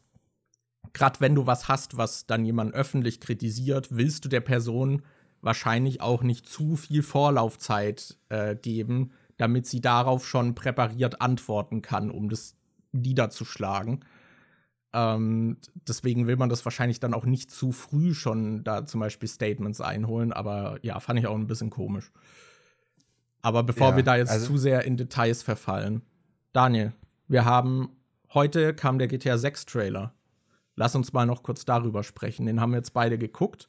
Der sollte eigentlich an dem Tag jetzt, äh, an dem wir aufnehmen, um 15 Uhr kommen wurde dann aber davor geleakt und dann hat Rockstar gesagt, ja, okay, dann ist er hier halt, guckt ihn lieber bei uns. der hat jetzt zu dem Zeitpunkt auch schon über 50 Millionen Aufrufe. Das GTA ist ja wirklich so dieses Mainstream-Gaming-Event, sag ich mal, wo halt wirklich alle dann mal wieder hinhorchen. Das ist, glaube ich, so mit in Deutschland wahrscheinlich ebenbürtig mit einem FIFA, so in der öffentlichen Wahrnehmung. So, wenn du sagst, ich spiele GTA, dann hat es jeder schon mal gehört. Ja. Das Ey, GTA schafft es auch irgendwie immer, dass ich mir die Spiele mehrmals kaufe. Ich hatte GTA 4, hatte ich damals für die PS3, für die Xbox und für den PC habe ich es mir gekauft. GTA 5 hatte ich mir damals auch bei Release für die PS3 geholt. Dann habe ich es mir nochmal für die PS4 geholt und vor ein paar Monaten habe ich mir die PS5-Version gekauft. Irgendwie äh, ist GTA, ich finde GTA ist halt auch immer so dieses perfekte Spiel. Äh, was ich an GTA so cool finde, ist, Du kannst es äh, wirklich lang spielen. Wenn du Bock hast auf eine Story, kannst du die Kampagne durchspielen. Wenn du Bock auf Online hast, kannst du es online spielen. Aber das ist halt auch so im Prinzip wie, keine Ahnung, Snap zum Beispiel spielen wir zum Beispiel, glaube ich, beide gerne, weil es halt was ist, was du zwischendrin mal spielen kannst. Keine Ahnung, du fährst 20 Minuten mit der Bahn zur Arbeit, dann kannst du, sofern du jetzt nicht in der U-Bahn bist und kein Netz hast, kannst du äh, einfach zwei, drei Runden Snap auf dem äh, unterwegs mal spielen. Und GTA ist halt auch sowas, wenn du Bock hast, machst du es halt kurz an machst irgendwie 20 Minuten äh, dumme Scheiße und dann kannst du es wieder ausmachen. Das ist halt so ein Spiel, du kannst es online spielen, du kannst es äh, wirklich mit Fokus auf Story kampagnenmäßig spielen oder du kannst es zwischendrin irgendwie zum Spaß einfach mal anmachen. Das hat irgendwie alles, was man irgendwie von so einem Spiel irgendwie haben will. Wobei du bei GTA cool. Online nach 20 Minuten erst durch die fünf Ladebildschirme durch bist, damit du spielen kannst. ja. Aber ja, ja es ist auf jeden Fall so ein Event, ne? Und ja, mhm. ist ein Spiel, sag ich mal, mit ja schon auch einfach Appeal für die breite Masse, glaube ich. Das eben, weil man es auch so unterschiedlich spielen kann. So, ich weiß auch damals, äh, als ich San Andreas gespielt habe, habe ich auch immer erst habe ich ein paar Missionen gemacht und dann habe ich immer meine Spielsession mit einem Amoklauf in der Stadt aufgehört. so, so, dann so, okay, noch was speichern, jetzt raus, jetzt werden Cheats angeworfen, irgendwelche. Ich kenne teilweise noch die Codes, die man am PC dann bei der Tastatur Uzumi irgendwie eintippen MW. musste. Ja, oder Bubble Cars. Und dann war es so, dass, äh, wenn man Autos berührt hat, dann sind die einfach in die Luft geflogen und haben so und ihre Schwerkraft steigen die verloren. Leute aus und dann fliegen Menschen auf die Straße. ja, genau. Dann habe ich halt irgendeinen Bullshit gemacht und davon bin ich dann irgendwann ermüdet und dann habe ich Spiel ausgemacht. So, das ist dann auch immer dieser Punkt, ja, reicht jetzt auch. mhm. Aber ja, deswegen, wie, wie hat dir der Trailer gefallen? Ich fand den Trailer eigentlich ganz cool. Ich war überrascht, wie äh, gut doch die Grafik irgendwie aussieht, weil ich finde, gerade GTA war jetzt nie so dafür bekannt, dass die Grafik irgendwie geil ist. Also du hast schon immer von den, bei den Hauptspielen, ich finde, gut, bei den ersten jetzt noch nicht so sehr. Ich finde von GTA 3 zu Vice City zu San Andreas war jetzt noch nicht so der große Grafiksprung. Die kamen, glaube ich, auch relativ schnell hintereinander. Von San Andreas zu GTA 4 hast du einen großen Sprung gesehen und von GTA 4 zu GTA 5 war auch nochmal ein großer Sprung da. Und ich finde, äh, also ich weiß gar nicht, ob wir aus der Zeit jetzt raus sind, aber früher war es ja immer so, du hast entweder ein relativ lineares Spiel gehabt und dafür konnte dann die Grafik ganz gut sein, oder du hast ein Open-World-Spiel gehabt, wo du viel Freiheit hast, aber dafür war die Grafik dann meistens nicht so geil, weil so viel Fläche irgendwie geladen werden muss und du irgendwie Ladebildschirme äh, verhindern willst und dann hat man halt meistens die Grafik ein bisschen runtergeschraubt. Aber ich finde, ich war überrascht, wie gut es aussieht klar, Red Dead Redemption 2 sah auch schon super aus. Ich meine, du musst auch bedenken, das Spiel kommt in 2025 ist angegeben, also kommt es wahrscheinlich ja. 2026 oder so. Deswegen in drei Jahren ist das wahrscheinlich auch noch mal anders. Aber ja, ich fand auch, es sieht gut aus. Du hast natürlich immer ein bisschen Abstriche. Also ich erwarte halt keine Last of Us 2 Grafik jetzt bei mhm. einem Open World Spiel mit der Komplexität.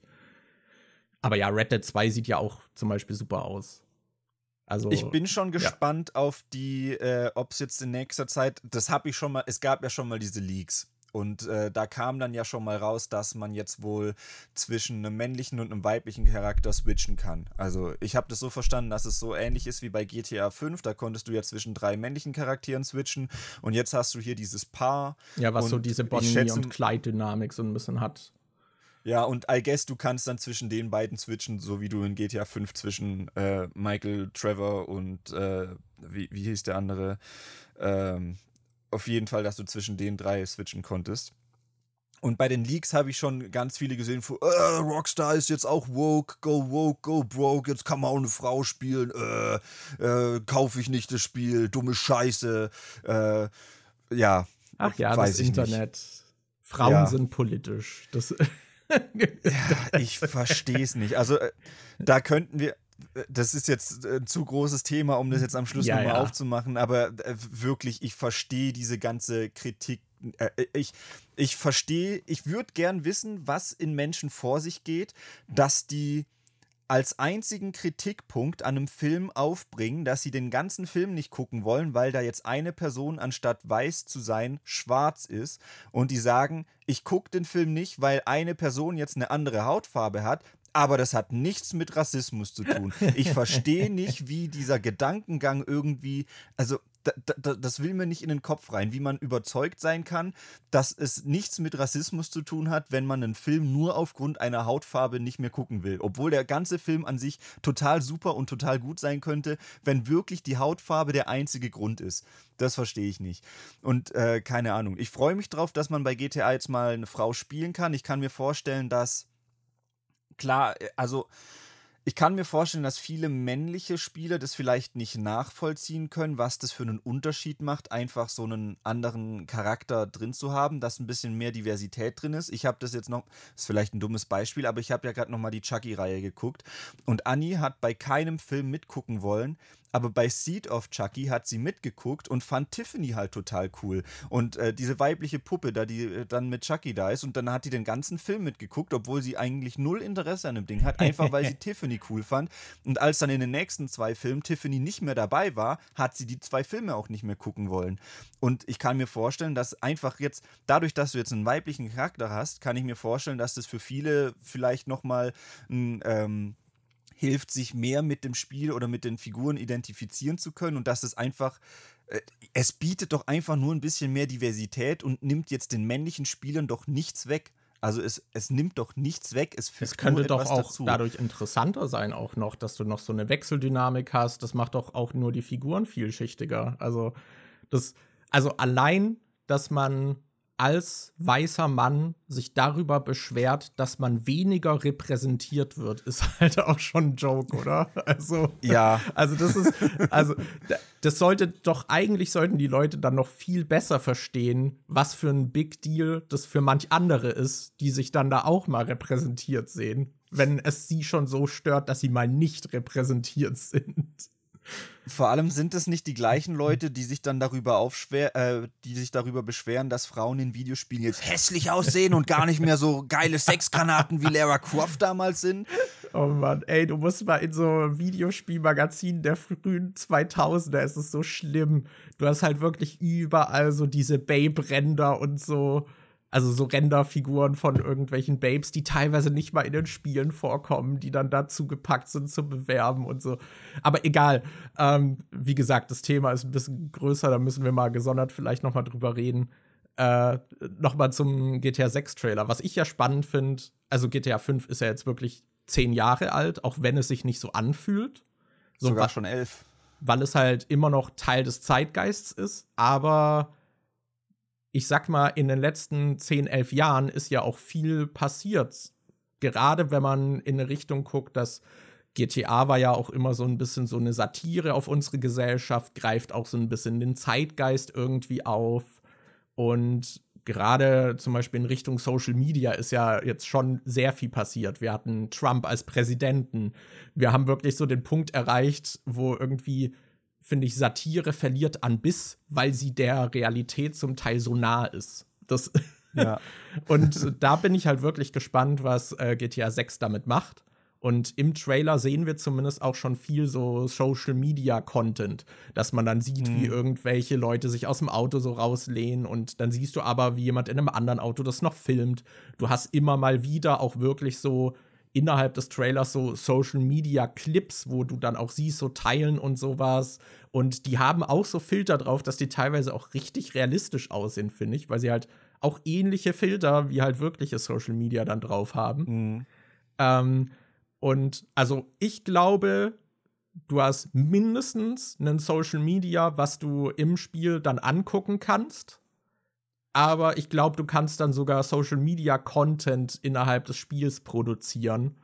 Und hast dann so ein eigenes TikTok und so und kannst da dann irgendwelche Follower sammeln und so Kram. Das wird safe irgendwie, wenn es nicht in die Haupthandlung eingebunden ist, dass vielleicht die sogar selbst irgendwie dann so Zeug teilen dann ist es mindestens so ein Ding wie zum Beispiel, keine Ahnung, diese Nebenmissionen, die man in GTA immer machen kann. Dass du da irgendwie, oh, hier werde Influencer in dem GTA TikTok oder so. Das wird safe drin sein, glaube ich. Ja, also so Social Media hatten sie ja auch in GTA, ich weiß nicht, ob es in 4 auch schon drin war, aber in 5 auf jeden Fall. Da hattest du dieses Live Invader, was so ein Facebook-Pendant war, wo du dann auch, glaube ich, auf die Seite gehen konntest und konntest dir die Profile von den Leuten angucken und konntest dir anschauen, mit wem die befreundet sind und konntest dann auf die Profile von denen gehen und das wurde auch immer wieder mal geupdatet, wenn irgendwas passiert ist und so.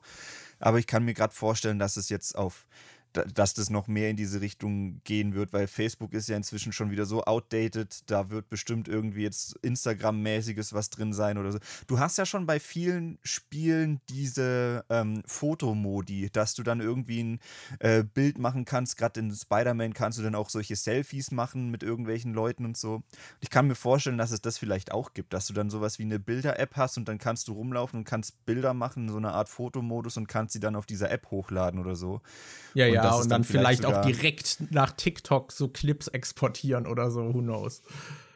Ja, oder, oder dass du vielleicht, du hast vielleicht sowas wie TikTok, und äh, kannst da immer wieder draufgehen und solche Videos angucken. Und ich kann mir vorstellen, dass sie dann für bestimmte Hauptstory- oder Nebenstory-Sachen solche vorgefertigten TikToks haben, die dann online gehen, sobald du die Hauptstory yeah, abgeschlossen yeah. hast oder so. Dass du dann online gehst, du denkst, oh cool, jetzt gehe ich kurz auf TikTok und dann siehst du da irgendwie, oh, hier wurde eine Bank ausgeraubt, hier ist das und das passiert und dass du dann so äh, Aufnahmen von Personen hast, die da irgendwie im Hintergrund standen oder so. Das kann ich, ich mir vorstellen. Ich könnte mir allein schon vorstellen, dass das nicht mal nur innerhalb der Story passiert, sondern auch wenn du abgefuckte Scheiße in der Stadt machst. Weil in GTA 5 mhm. konntest du ja auch zum Beispiel Passanten hinterherlaufen und irgendwann reagieren sie drauf und kriegen Angst, weil du sie verfolgst. Mhm. Und dass du dann halt wirklich, wenn du irgendwas machst, dass halt jemand ein Handy rausholt und es filmt. Und keine ja. Ahnung, vielleicht dich die Polizei dann auch schneller findet oder so, weil das viral geht oder ja, irgendwie so Kram. Oder dann siehst du halt im Social Media so, boah, hier hat einer irgendwie einen zusammengeschlagen und dann siehst du einfach, wie du, keine Ahnung, vor einer halben Stunde da jemanden geschlagen hast im Social Media. Ich glaube, das könnte auch irgendwie aufgegriffen werden. Und es wird mindestens einen Nebencharakter mit Storyline geben, der alles irgendwie immer mitfilmt und dann wird noch gezeigt, wie äh, so dieses Doppelleben des Influencers, dass der dann vor der Kamera immer voll crazy ist, aber hinter der Kamera voll das Arschloch oder so. Das, ja. Da wird safe irgendwas geben oder dann so, hier mein äh, Piss, Pisswasser, äh, Nein äh, Branding irgendwie, mein Placement und so Kram. Das wird safe auch vorkommen. Und dann, wenn die Kamera aus ist, spuckt das wieder aus, weil er Pisswasser eigentlich eklig findet. Ja, ja, genau, irgendwie so Zeug. Also, das werden sie safe aufgreifen. Da bin ich echt mal gespannt. Glaubst du, es wird 2025 erscheinen? Ich äh, dazu äh, da kann ich jetzt kein educated guess machen, weil dazu müsste ich mich jetzt erstmal informieren, wie oft es in der Vergangenheit vorgekommen ist, dass Rockstar ihre angekündigten Termine nicht einhalten konnte. Die Sache ist ich halt, das Spiel ist riesig, das wissen wir. GTA 5 war riesig, ja. GTA 6 wird auch riesig. Das wird wahrscheinlich noch mal größer. Deswegen, und ich glaube, allein, also, dass das noch mal ein halbes Jahr verschoben wird, ist, glaube ich, jetzt selbst für die EntwicklerInnen noch nicht absehbar, ob das vielleicht doch noch sein muss. Deswegen kann ich mhm. mir gut vorstellen, dass es noch mal verschoben wird. Wenn es 2025 erscheint, gehe ich stark davon aus, dass es in im letzten Quartal erscheinen wird. ja, ich kann mir vorstellen, dass sie äh, 2025 gesagt haben, weil sie vielleicht geplant haben, dass es im ersten Quartal rauskommen soll. Und wenn sie dann jetzt im Laufe der Zeit merken, das dauert doch noch länger, können sie es um ein halbes Jahr oder so nach hinten schieben, ohne ja, ja. dass sie dann ihren Termin, also ohne dass es dann wirklich eine Verschiebung, eine öffentliche Verschiebung ist. Meine Prediction ist, dass GTA 6 aber vor Elder Scrolls 6 rauskommt. ja, das auf jeden Fall. Aber also da hatten Elder wir ja schon, wie lange ist der Teaser her? Boah, ich weiß nicht, aber das ist schon zwei Jahre her. oder so. ja. Ja, ja, deswegen, also, ja da bin ich mir zumindest sicher, dass es vor dem erscheinen wird. Ich finde auch, äh, da, da, hatten wir, glaube ich, auch noch nicht drüber geredet und ich habe es auch nur so am Rande mitgekriegt. Es waren noch. Nee, warte, sind die noch mal? Es waren doch irgendwelche Game Awards oder sowas, wo Game of the Year oder sowas aus. Aber es sind doch bald noch mal Game Awards, oder? Also die Game Awards sind jetzt in ein paar Tagen. Okay, aber es war doch vor ein paar oder wurden da nur die Nominierungen bekannt ja, ja, gegeben genau. schon? Die ah, okay, ja, da dann, kann man dann, dann war das das. Genau, und da war ja nirgends Starfield dabei. So, voll viele andere Spiele irgendwie mit dabei, aber Starfield nirgends mit dabei. Was ich glaube, bei Best RPG war es, glaube ich, sogar mit dabei. Aber es hat, glaube ich, insgesamt nur eine Nominierung bekommen, ja.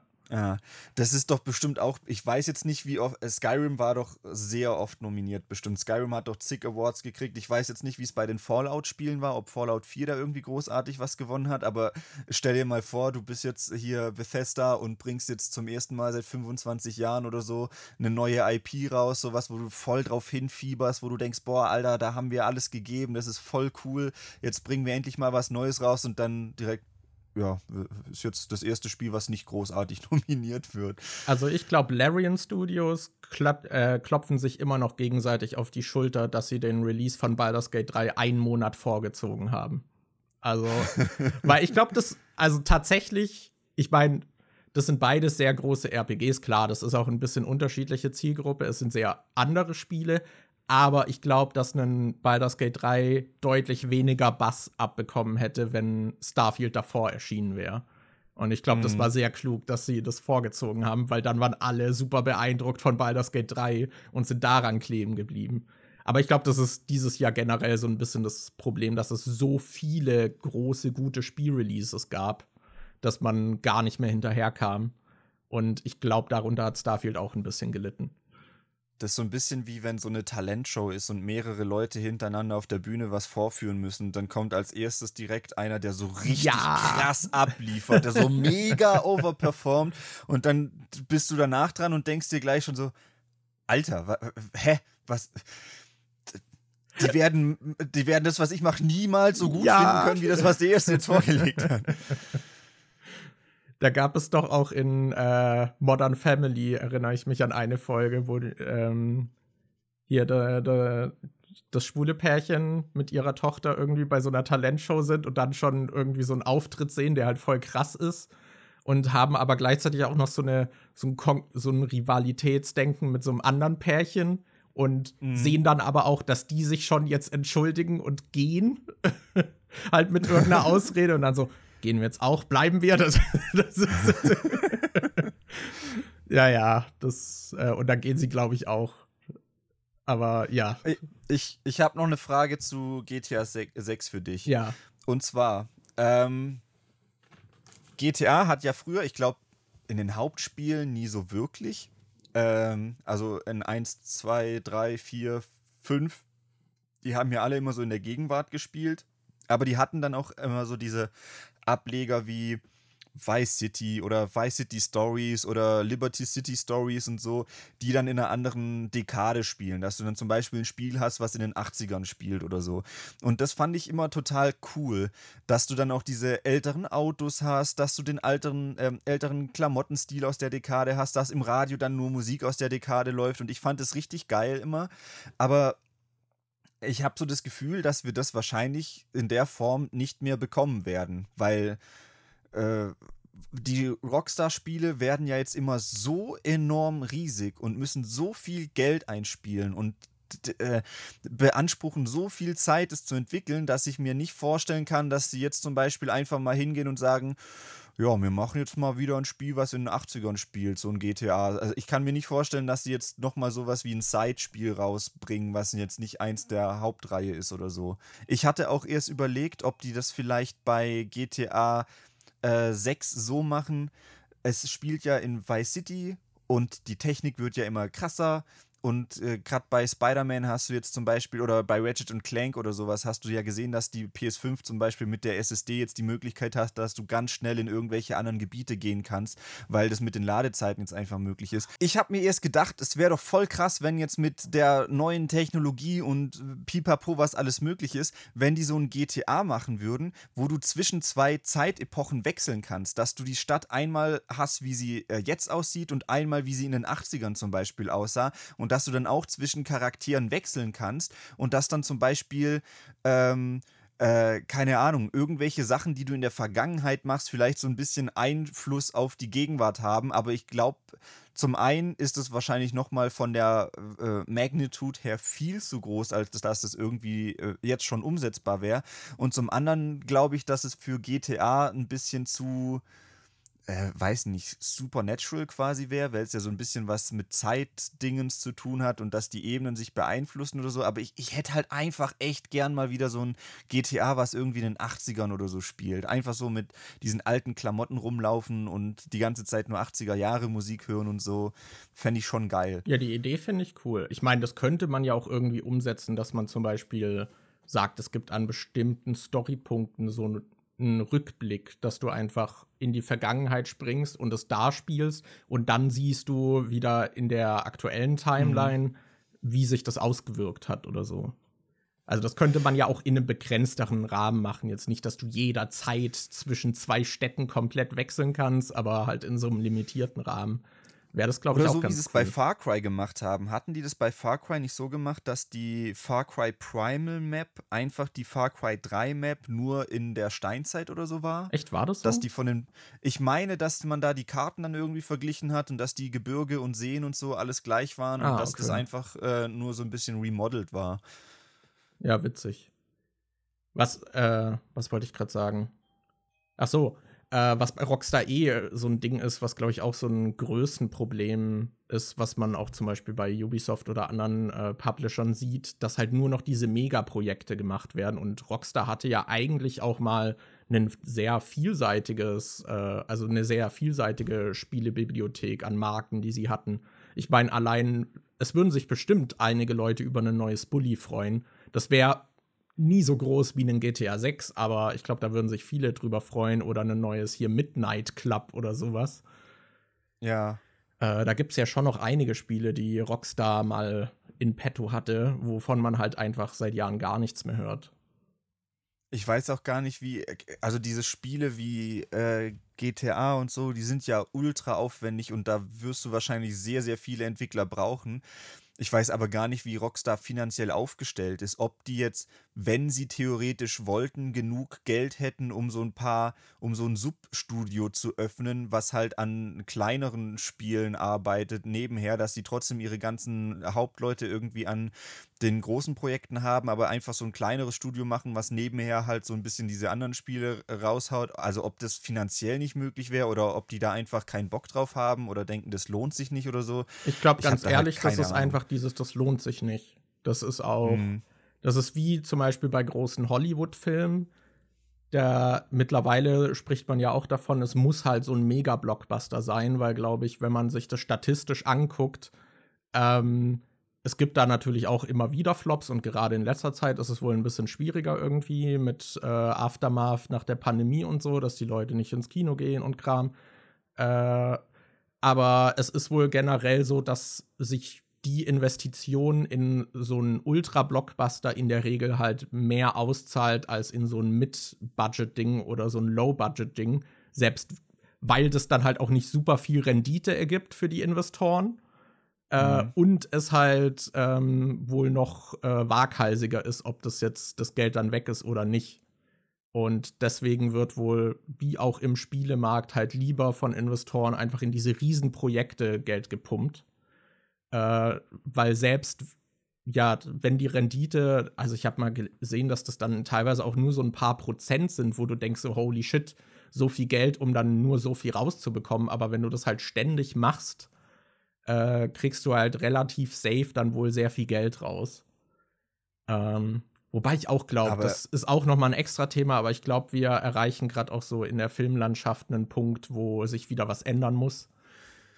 Aber ja. Ich denke halt, dass wenn du weiterhin ständig diesen Kurs fährst, dass dann doch die Wahrscheinlichkeit auch viel höher ist, auf die Schnauze zu fallen und wenn dann halt so richtig auf die Schnauze zu fallen, weil wenn du, keine Ahnung, 400 äh, Millionen für irgendeinen Film ausgibst und dann floppt der und du spielst nur 100 Millionen ein oder so, dann, also du verlierst dann ja auch richtig, richtig viel. Ich weiß nicht, ob das alles dann schon so geplant ist, von wegen, ja, der Film könnte jetzt theoretisch floppen, weil mit dem anderen Film haben wir so und so viel Gewinn gemacht, dass da ein Puffer besteht, dass auch mal einer floppen darf oder so. Aber äh, dieses, also ich, bei Filmstudios habe ich das jetzt noch nicht so krass mitgekriegt, aber gerade bei solchen Spielen kriegst du das doch öfter mal mit, dass irgendwie ein Spiel rauskommt, was sogar ganz gut läuft, aber hat dann einfach trotzdem so viel gekostet oder so, das äh, Studio geht dann jetzt halt pleite. Ja, ja, das ist. Ich meine, bei Ubisoft sieht man das ja zum Beispiel auch, dass die dann halt jetzt nur noch eigentlich die großen Titel machen. Die hatten ja auch zig andere Marken. Und die hatten auch mal mhm. so eine Phase, wo sie sowas wie einen äh, hier Valiant Hearts oder ich glaube Grow Up haben sie irgendwie einfach ge gepublished oder so, aber halt auch so kleinere Projekte hier. Child of Light zum Beispiel war ja auch von mhm. Ubisoft. Äh, das sind jetzt keine finanziellen Giganten und das ist wahrscheinlich einfach so Portokasse vom Budget her, was die bekommen haben. Ähm, aber ich glaube, das sind für die dann halt einfach eher so Portfolio-Titel. Und mhm. für die Investoren sind die halt super uninteressant und deswegen kann ich mir vorstellen, dass das oft dann liegen gelassen wird. Und ich glaube, also die Statistik, die ich da halt mal gesehen habe, war, dass, glaube ich, im Schnitt die Blockbuster-Titel halt ihr Geld sicherer wieder einspielen als zum Beispiel so Mid-Budget-Filme. Aber mhm. du hast ja auch trotzdem sowas, wie heißt der, James Wan oder so, der hier diese ganzen Horrorfilme ähm, macht und auch den ersten Aquaman und Fast and Furious 7. Ja, also super auch super weirde Mischung irgendwie, was der an Filmen macht, aber halt so diese Annabelle-Filme oder ähm, The Conjuring und sowas, das sind hier immer Insidious war, glaube ich, auch von ihm. Ja, und ich glaube zumindest The Nun hat er mindestens produziert, zumindest, aber das sind halt auch so Filme, die kosten nicht viel aber die spielen halt immer ein Vielfaches davon ein und ich glaube, deswegen hat er so ein bisschen freies Händchen. Vor allem, ja. weil wahrscheinlich auch Aquaman war ja super erfolgreich damals der erste. Mhm. Der zweite, die Projektionszahlen sind übrigens auch schon, dass der wohl ein gigantischer Flop sein soll. Mal gucken. Boah, ich habe neulich erst gesehen, wie krass The Marvels unter den Erwartungen mhm. zurückblieb. Mhm. Ja, der, also ich, ich Captain Marvel war ja auch ultra erfolgreich. Der hat ja über eine Milliarde eingespielt. Ja, und ich habe jetzt gesehen, äh, ich hatte das neulich nur bei Flips geschaut, die haben über die deutschen Kinobesucher der Filme geredet und die meinten, dass äh, The Marvels irgendwie bei 300.000 oder so ist und selbst Ant-Man 3, der bis dahin der schlechteste war, dass der irgendwie bei einer Million oder so war und dass The Marvels da noch viel weiter drunter ist oder so. Nagelt mich jetzt nicht auf die Zahlen fest. Es kann sein, dass, das, äh, dass die nicht ganz stimmen, aber es war auf jeden Fall ein sehr, sehr großer Unterschied nochmal zu äh, Ant-Man 3 und das, obwohl Ant-Man 3 schon äh, nicht gut lief das fand ich halt krass, wie fucking schlecht The Marvels gerade hier in Deutschland dann auch gelaufen ist. Ja, ja, das ist schon krass. Also ist gerade allgemein, ne? Wir haben ja jetzt mehrere große Filme, also gerade so auch MCU, glaube ich, äh, muss vielleicht umdenken, wenn es jetzt so weitergeht. Ja, ich habe auch schon gesehen, dass äh, Disneys bisheriger, die hatten mal eine Zeit lang, da wurden sie von Bob Iger geleitet und der ist dann irgendwann weggegangen und dann hat äh, jemand anderes war dann CEO bei Disney.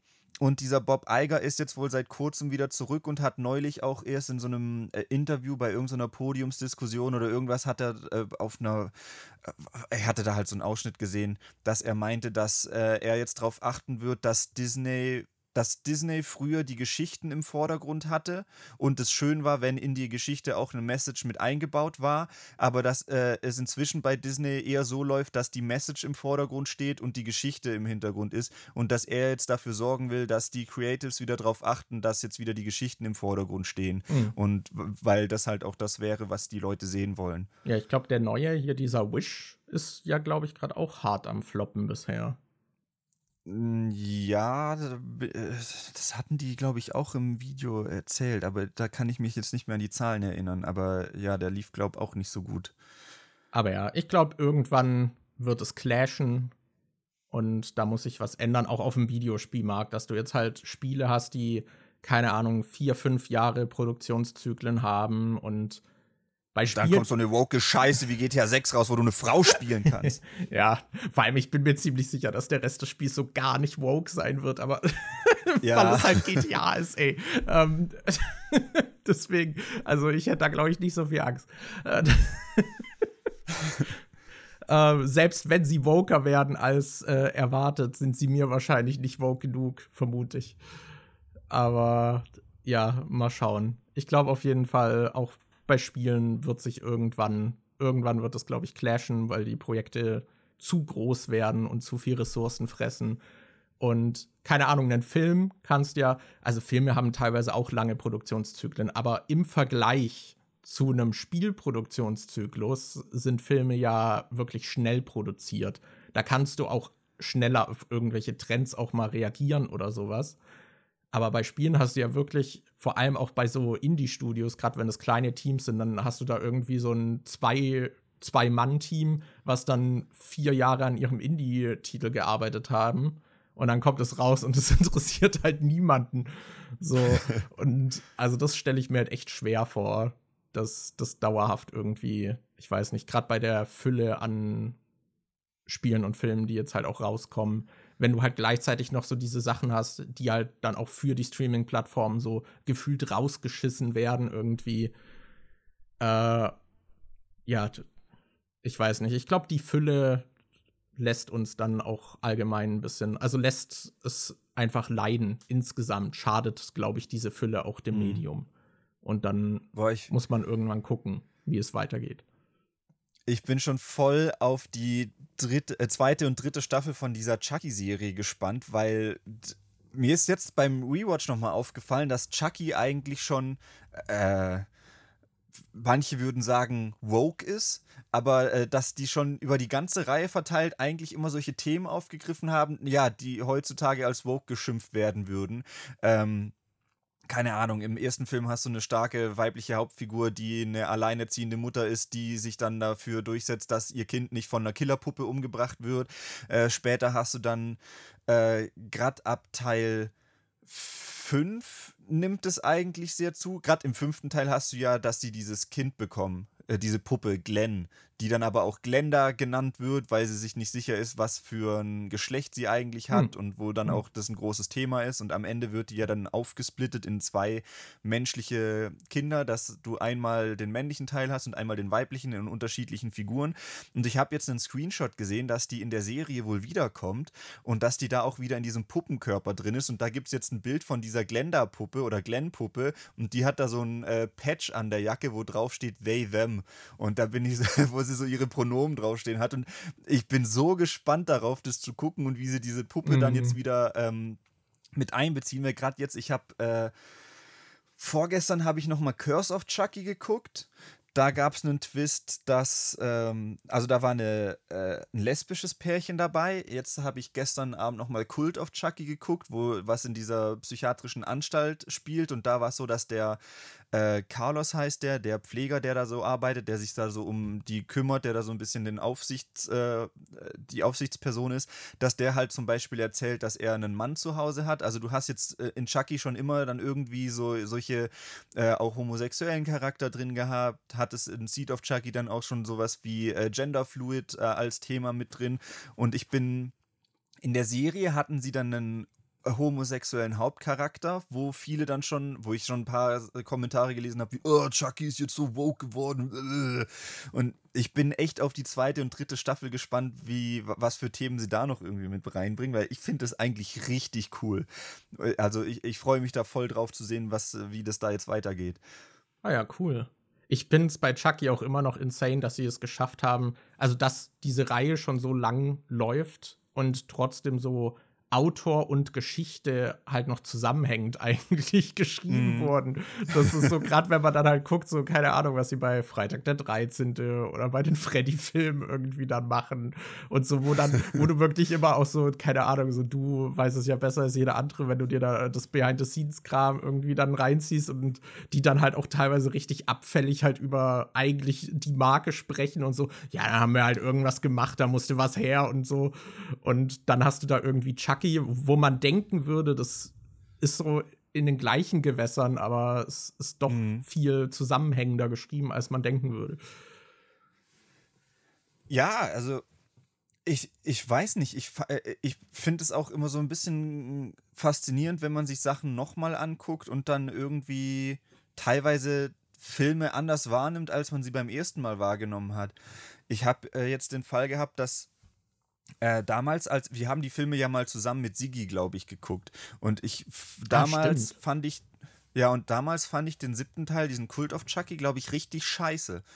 Und jetzt, wo ich ihn gestern nochmal geguckt habe, fand ich den eigentlich gar nicht so schlimm. Es ah. gibt immer noch so ein paar Punkte, wo ich dachte, oh, ja, weiß nicht, das ist jetzt nicht so meins, aber ich fand den insgesamt besser. Ah, okay. Und ja, ich habe den auch sehr schlecht in Erinnerung. Und ich habe auch sehr oft, also gerade ab Curse of Chucky hatte ich dann auch irgendwie so ein bisschen im Gedächtnis, dass da die Geschichte dann doch so mehr Ungereimtheiten hat und nicht mehr so gut zu den ersten Filmen passt. Aber jetzt, wo ich die mir nochmal so wirklich hintereinander angeguckt habe, finde ich, dass die doch eigentlich sehr kohärent sind und dass es doch irgendwie besser zusammenpasst, als ich irgendwie dachte.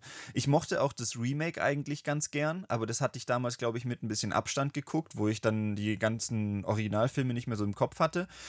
Und ich habe jetzt gestern Cult of Chucky geguckt, nachdem ich die anderen Filme alle geguckt hatte und habe danach jetzt noch das Remake geguckt und jetzt direkt nachdem ich die Hauptreihe nochmal geguckt habe und dann im Anschluss des Remake hat mir das Remake jetzt um einiges weniger gut gefallen als damals, ah, wo ich es dann halt okay. mit ein bisschen Abstand geguckt habe. Das ist irgendwie faszinierend, wie sich da teilweise in so kurzer Zeit dann doch irgendwie die Meinung ändern kann. Ja. Ja, ich weiß noch damals, ich glaube Star Wars 8 fand ich beim ersten Mal echt nicht dolle und beim zweiten Mal. Das war doch bei uns beiden so. Voll. Ja, das, das, war, das war doch auch beim siebten so. Wir fanden den siebten doch beide gut, den achten mhm. fanden wir kacke. Dann haben wir uns in Vorbereitung auf Episode 9 beide nochmal angeguckt und dann war es plötzlich umgekehrt, ja. dass wir den siebten scheiße fanden und der achte eigentlich gar nicht so schlecht war. Ja. Ja, echt komisch. Die muss ich auch alle mal nochmal gucken. ja. Ich habe schon überlegt, ob ich jetzt zu Weihnachten, weil ich, Weihnachten ist aus irgendeinem Grund, kenne ich von vielen die Tradition, dass sie da nochmal die Star Wars-Filme gucken. Ähm, habe ich überlegt, ob ich jetzt auf dem Zweitkanal so eine Rewatch-Reihe mache, ah. wo ich ah. die ganzen Star Wars-Filme gucke und dann zu jedem so ein Video auf dem Zweitkanal mache. Aber ich habe gesehen, dass I von Movie Pilot das auch gerade macht und so eine Rewatch-Reihe zu Star Wars am Laufen hat. Und ich sehe schon die Plagiatskommentare vor meinem inneren Auge, wenn äh, ich das jetzt auch mache. Boah, Alter. Jetzt gerade im Winter ist das mit dem Internet gefühlt noch schlimmer. Ich muss das endlich mal hinkriegen, dass die, dass dieser, äh, diese Antenne da oben so richtig angebracht wird. Aktuell ist das Internet bei uns gerade immer richtig scheiße. Oh ja, Daniel, erzähl mal noch zum Abschluss, wie ist euer Winterwunderland? Ja, es ist sehr weiß, es ist sehr äh, zugeschneit, es ist eigentlich ganz cool, bis auf die Tatsache, dass ich keine Schnee, äh, keine Winterschuhe aus irgendeinem Grund mehr habe. Keine Ahnung, ich weiß nicht, ob ich die bei euch habe liegen lassen, aber ich habe äh, schon zweimal alle Kisten und alles durchgesucht ah. und ich finde einfach meine fucking Winterschuhe nicht. Dabei kann ich mich explizit daran erinnern, dass ich die hatte und dass ich die im Büro getragen habe und dass ich da immer gestorben bin, weil draußen waren die gut, aber sobald ich im beheizten Büro war, dachte ich immer, ach du Scheiß, jetzt muss ich hier acht Stunden mit diesen warmen Schuhen sitzen. aber irgendwie immer noch so Hausschuhe mitgebracht. Ja. nee, das waren solche, das waren solche, die ähm, an der Seite so einen Reißverschluss hatten. Und ich habe mich dann meistens, wenn ich im Büro war, habe ich seitlich diese Reißverschlüsse aufgemacht, dass die Schuhe so ein bisschen locker und luftiger waren und so. Und dann äh, ging das eigentlich. Aber ich finde die ums Verrecken nicht mehr. Ich bin schon alle Kisten durchgegangen. Ich habe die nicht mehr gefunden und ich, es läuft jetzt wahrscheinlich darauf hinaus, dass ich mir sowas bestellen muss. Und weil, dann weil findest du die richtig alten. viel Schnee. Ja, da habe ich mir auch schon gedacht. Entweder finde ich die, sobald die anderen angekommen sind, oder ich finde sie im Sommer. ja, wahrscheinlich. Oh Mann. Ja, ich habe hier keine Schuhe von dir rumfliegen sehen. Falls ich doch ah. welche sehe, dann gebe ich dir Bescheid.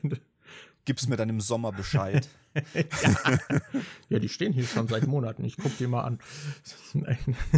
Ist bei euch auch? Ich hatte nur ich, ich weiß gar nicht. Ich hatte mal gehört, dass in Berlin wohl auch Schnee liegen soll, aber ja, ich habe jetzt keine Bilder oder so gesehen. Es, also bei euch ist auch wirklich Schnee. Das stimmt tatsächlich. Also für Berliner Verhältnisse liegt hier viel Schnee, aber für Berliner Verhältnisse ist jeder Schnee viel Schnee. Aber er bleibt liegen. Also es ist Schnee, der nicht nur einen Tag mal auf den Autodächern zu sehen ist und dann ist er wieder weg, sondern es liegt tatsächlich Schnee, ja. Ach krass, ja, das und ist das ist auch echt auch kalt. So. Ah, also ich ja, muss sagen, ich friere nicht schnell. Hä, wie, es ist kalt, das heißt, den Klimawandel gibt's gar nicht? ja. ähm, nee, aber bei mir ist ja so, oder bei uns beiden, äh, wir leiden ja nicht wirklich unter Kälte in der Regel, aber also wenn hier den ganzen Tag nur 15 Grad im Zimmer sind, schon sei mal, nicht so angenehm. Ach, in dem Fall ist bei euch die Heizungssituation nicht besser geworden, seit ich ausgezogen bin. Also es ist halt, jedes andere Zimmer in der Wohnung ist, glaube ich, wärmer. Ich glaube, das große Problem sind wirklich die schlecht isolierten Fenster hier. Gerade mhm. in meinem Zimmer. Also es ist echt sehr kalt. Und im Sommer war es ja. ultra warm. Deswegen, die Fenster sind, glaube ich, einfach scheiße. Ja, bei uns ist gerade auch toll. Wir haben hier auch immer so 15, so 14 bis 17 Grad im Zimmer, aber wir können auch nicht wirklich äh, heizen, irgendwie mit Elektroheiz oder so, weil das Zimmer ja mit den beiden Fluren und dem Keller und so verbunden ist. Das heißt, das wird sich dann einfach auf alle Räume irgendwie aufsplitten, was nicht so geil ist.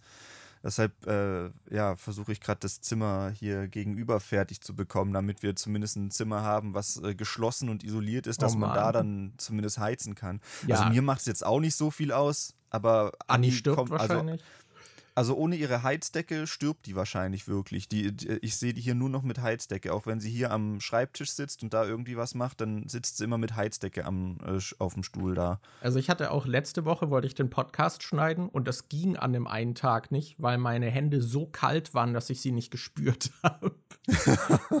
das ist keine Ahnung. Also wenn man sich, glaube ich, ein bisschen bewegt und so, dann geht's irgendwie. Aber sie hat keine Ahnung, halt auch so, so 15 bis 17 Grad meistens ist ja auf Dauer, wenn man den ganzen Tag in diesem Raum sitzt, kühlt es einen dann schon irgendwie aus.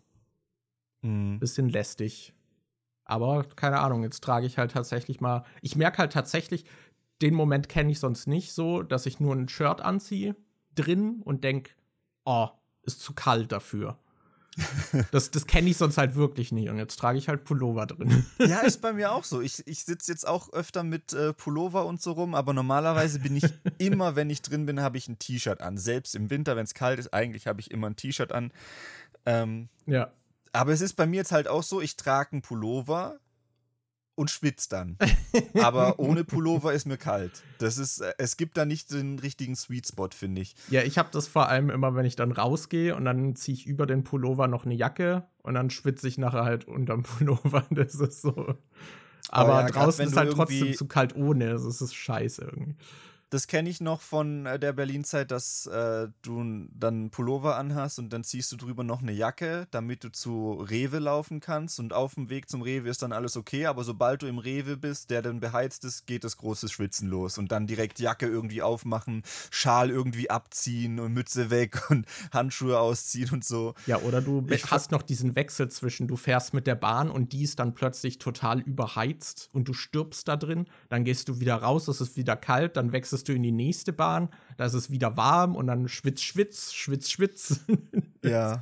I hate it. Geil. Aber ja, ist auf jeden Fall winterlich in Berlin. Ja. Aber in dem Sinne würde ich auch sagen, lassen wir es mal gut sein für heute, oder? Ja, sind ja erst bei fast zwei Stunden. Eben, eben. Und du darfst das Ganze also, schneiden mit den schönen Disconnects. Freue ich mich schon drauf, freue ich mich schon drauf. Ich bin zumindest immer, wenn ich gemerkt habe, dass es einen Disconnect gab, entweder habe ich meinen Satz noch beendet, wenn ich gerade am Sprechen war, oder wenn du gesprochen hast, bin ich einfach still geblieben. Mm. Aber gut. In ja, dem Sinne. In dem Fall, Leute, Dankeschön fürs Zuhören. Wir hören uns hoffentlich auch beim nächsten Mal wieder, wenn wir über ultra relevante Themen reden. Ja.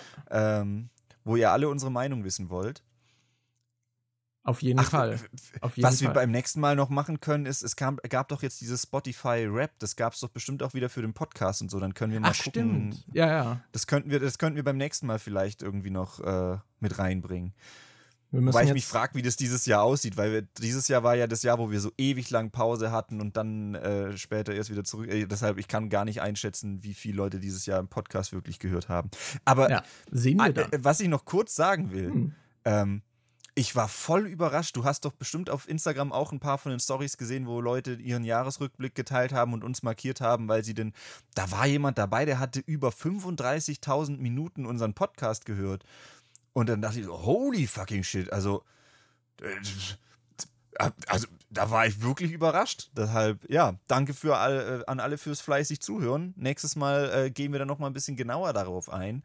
Yes. Und ja. Mich haben nicht so viele Frosty. markiert. Ihr könnt mich auch gern markieren. Aber gut, in dem Sinne, bis zum nächsten Mal. Tschüss. Ciao.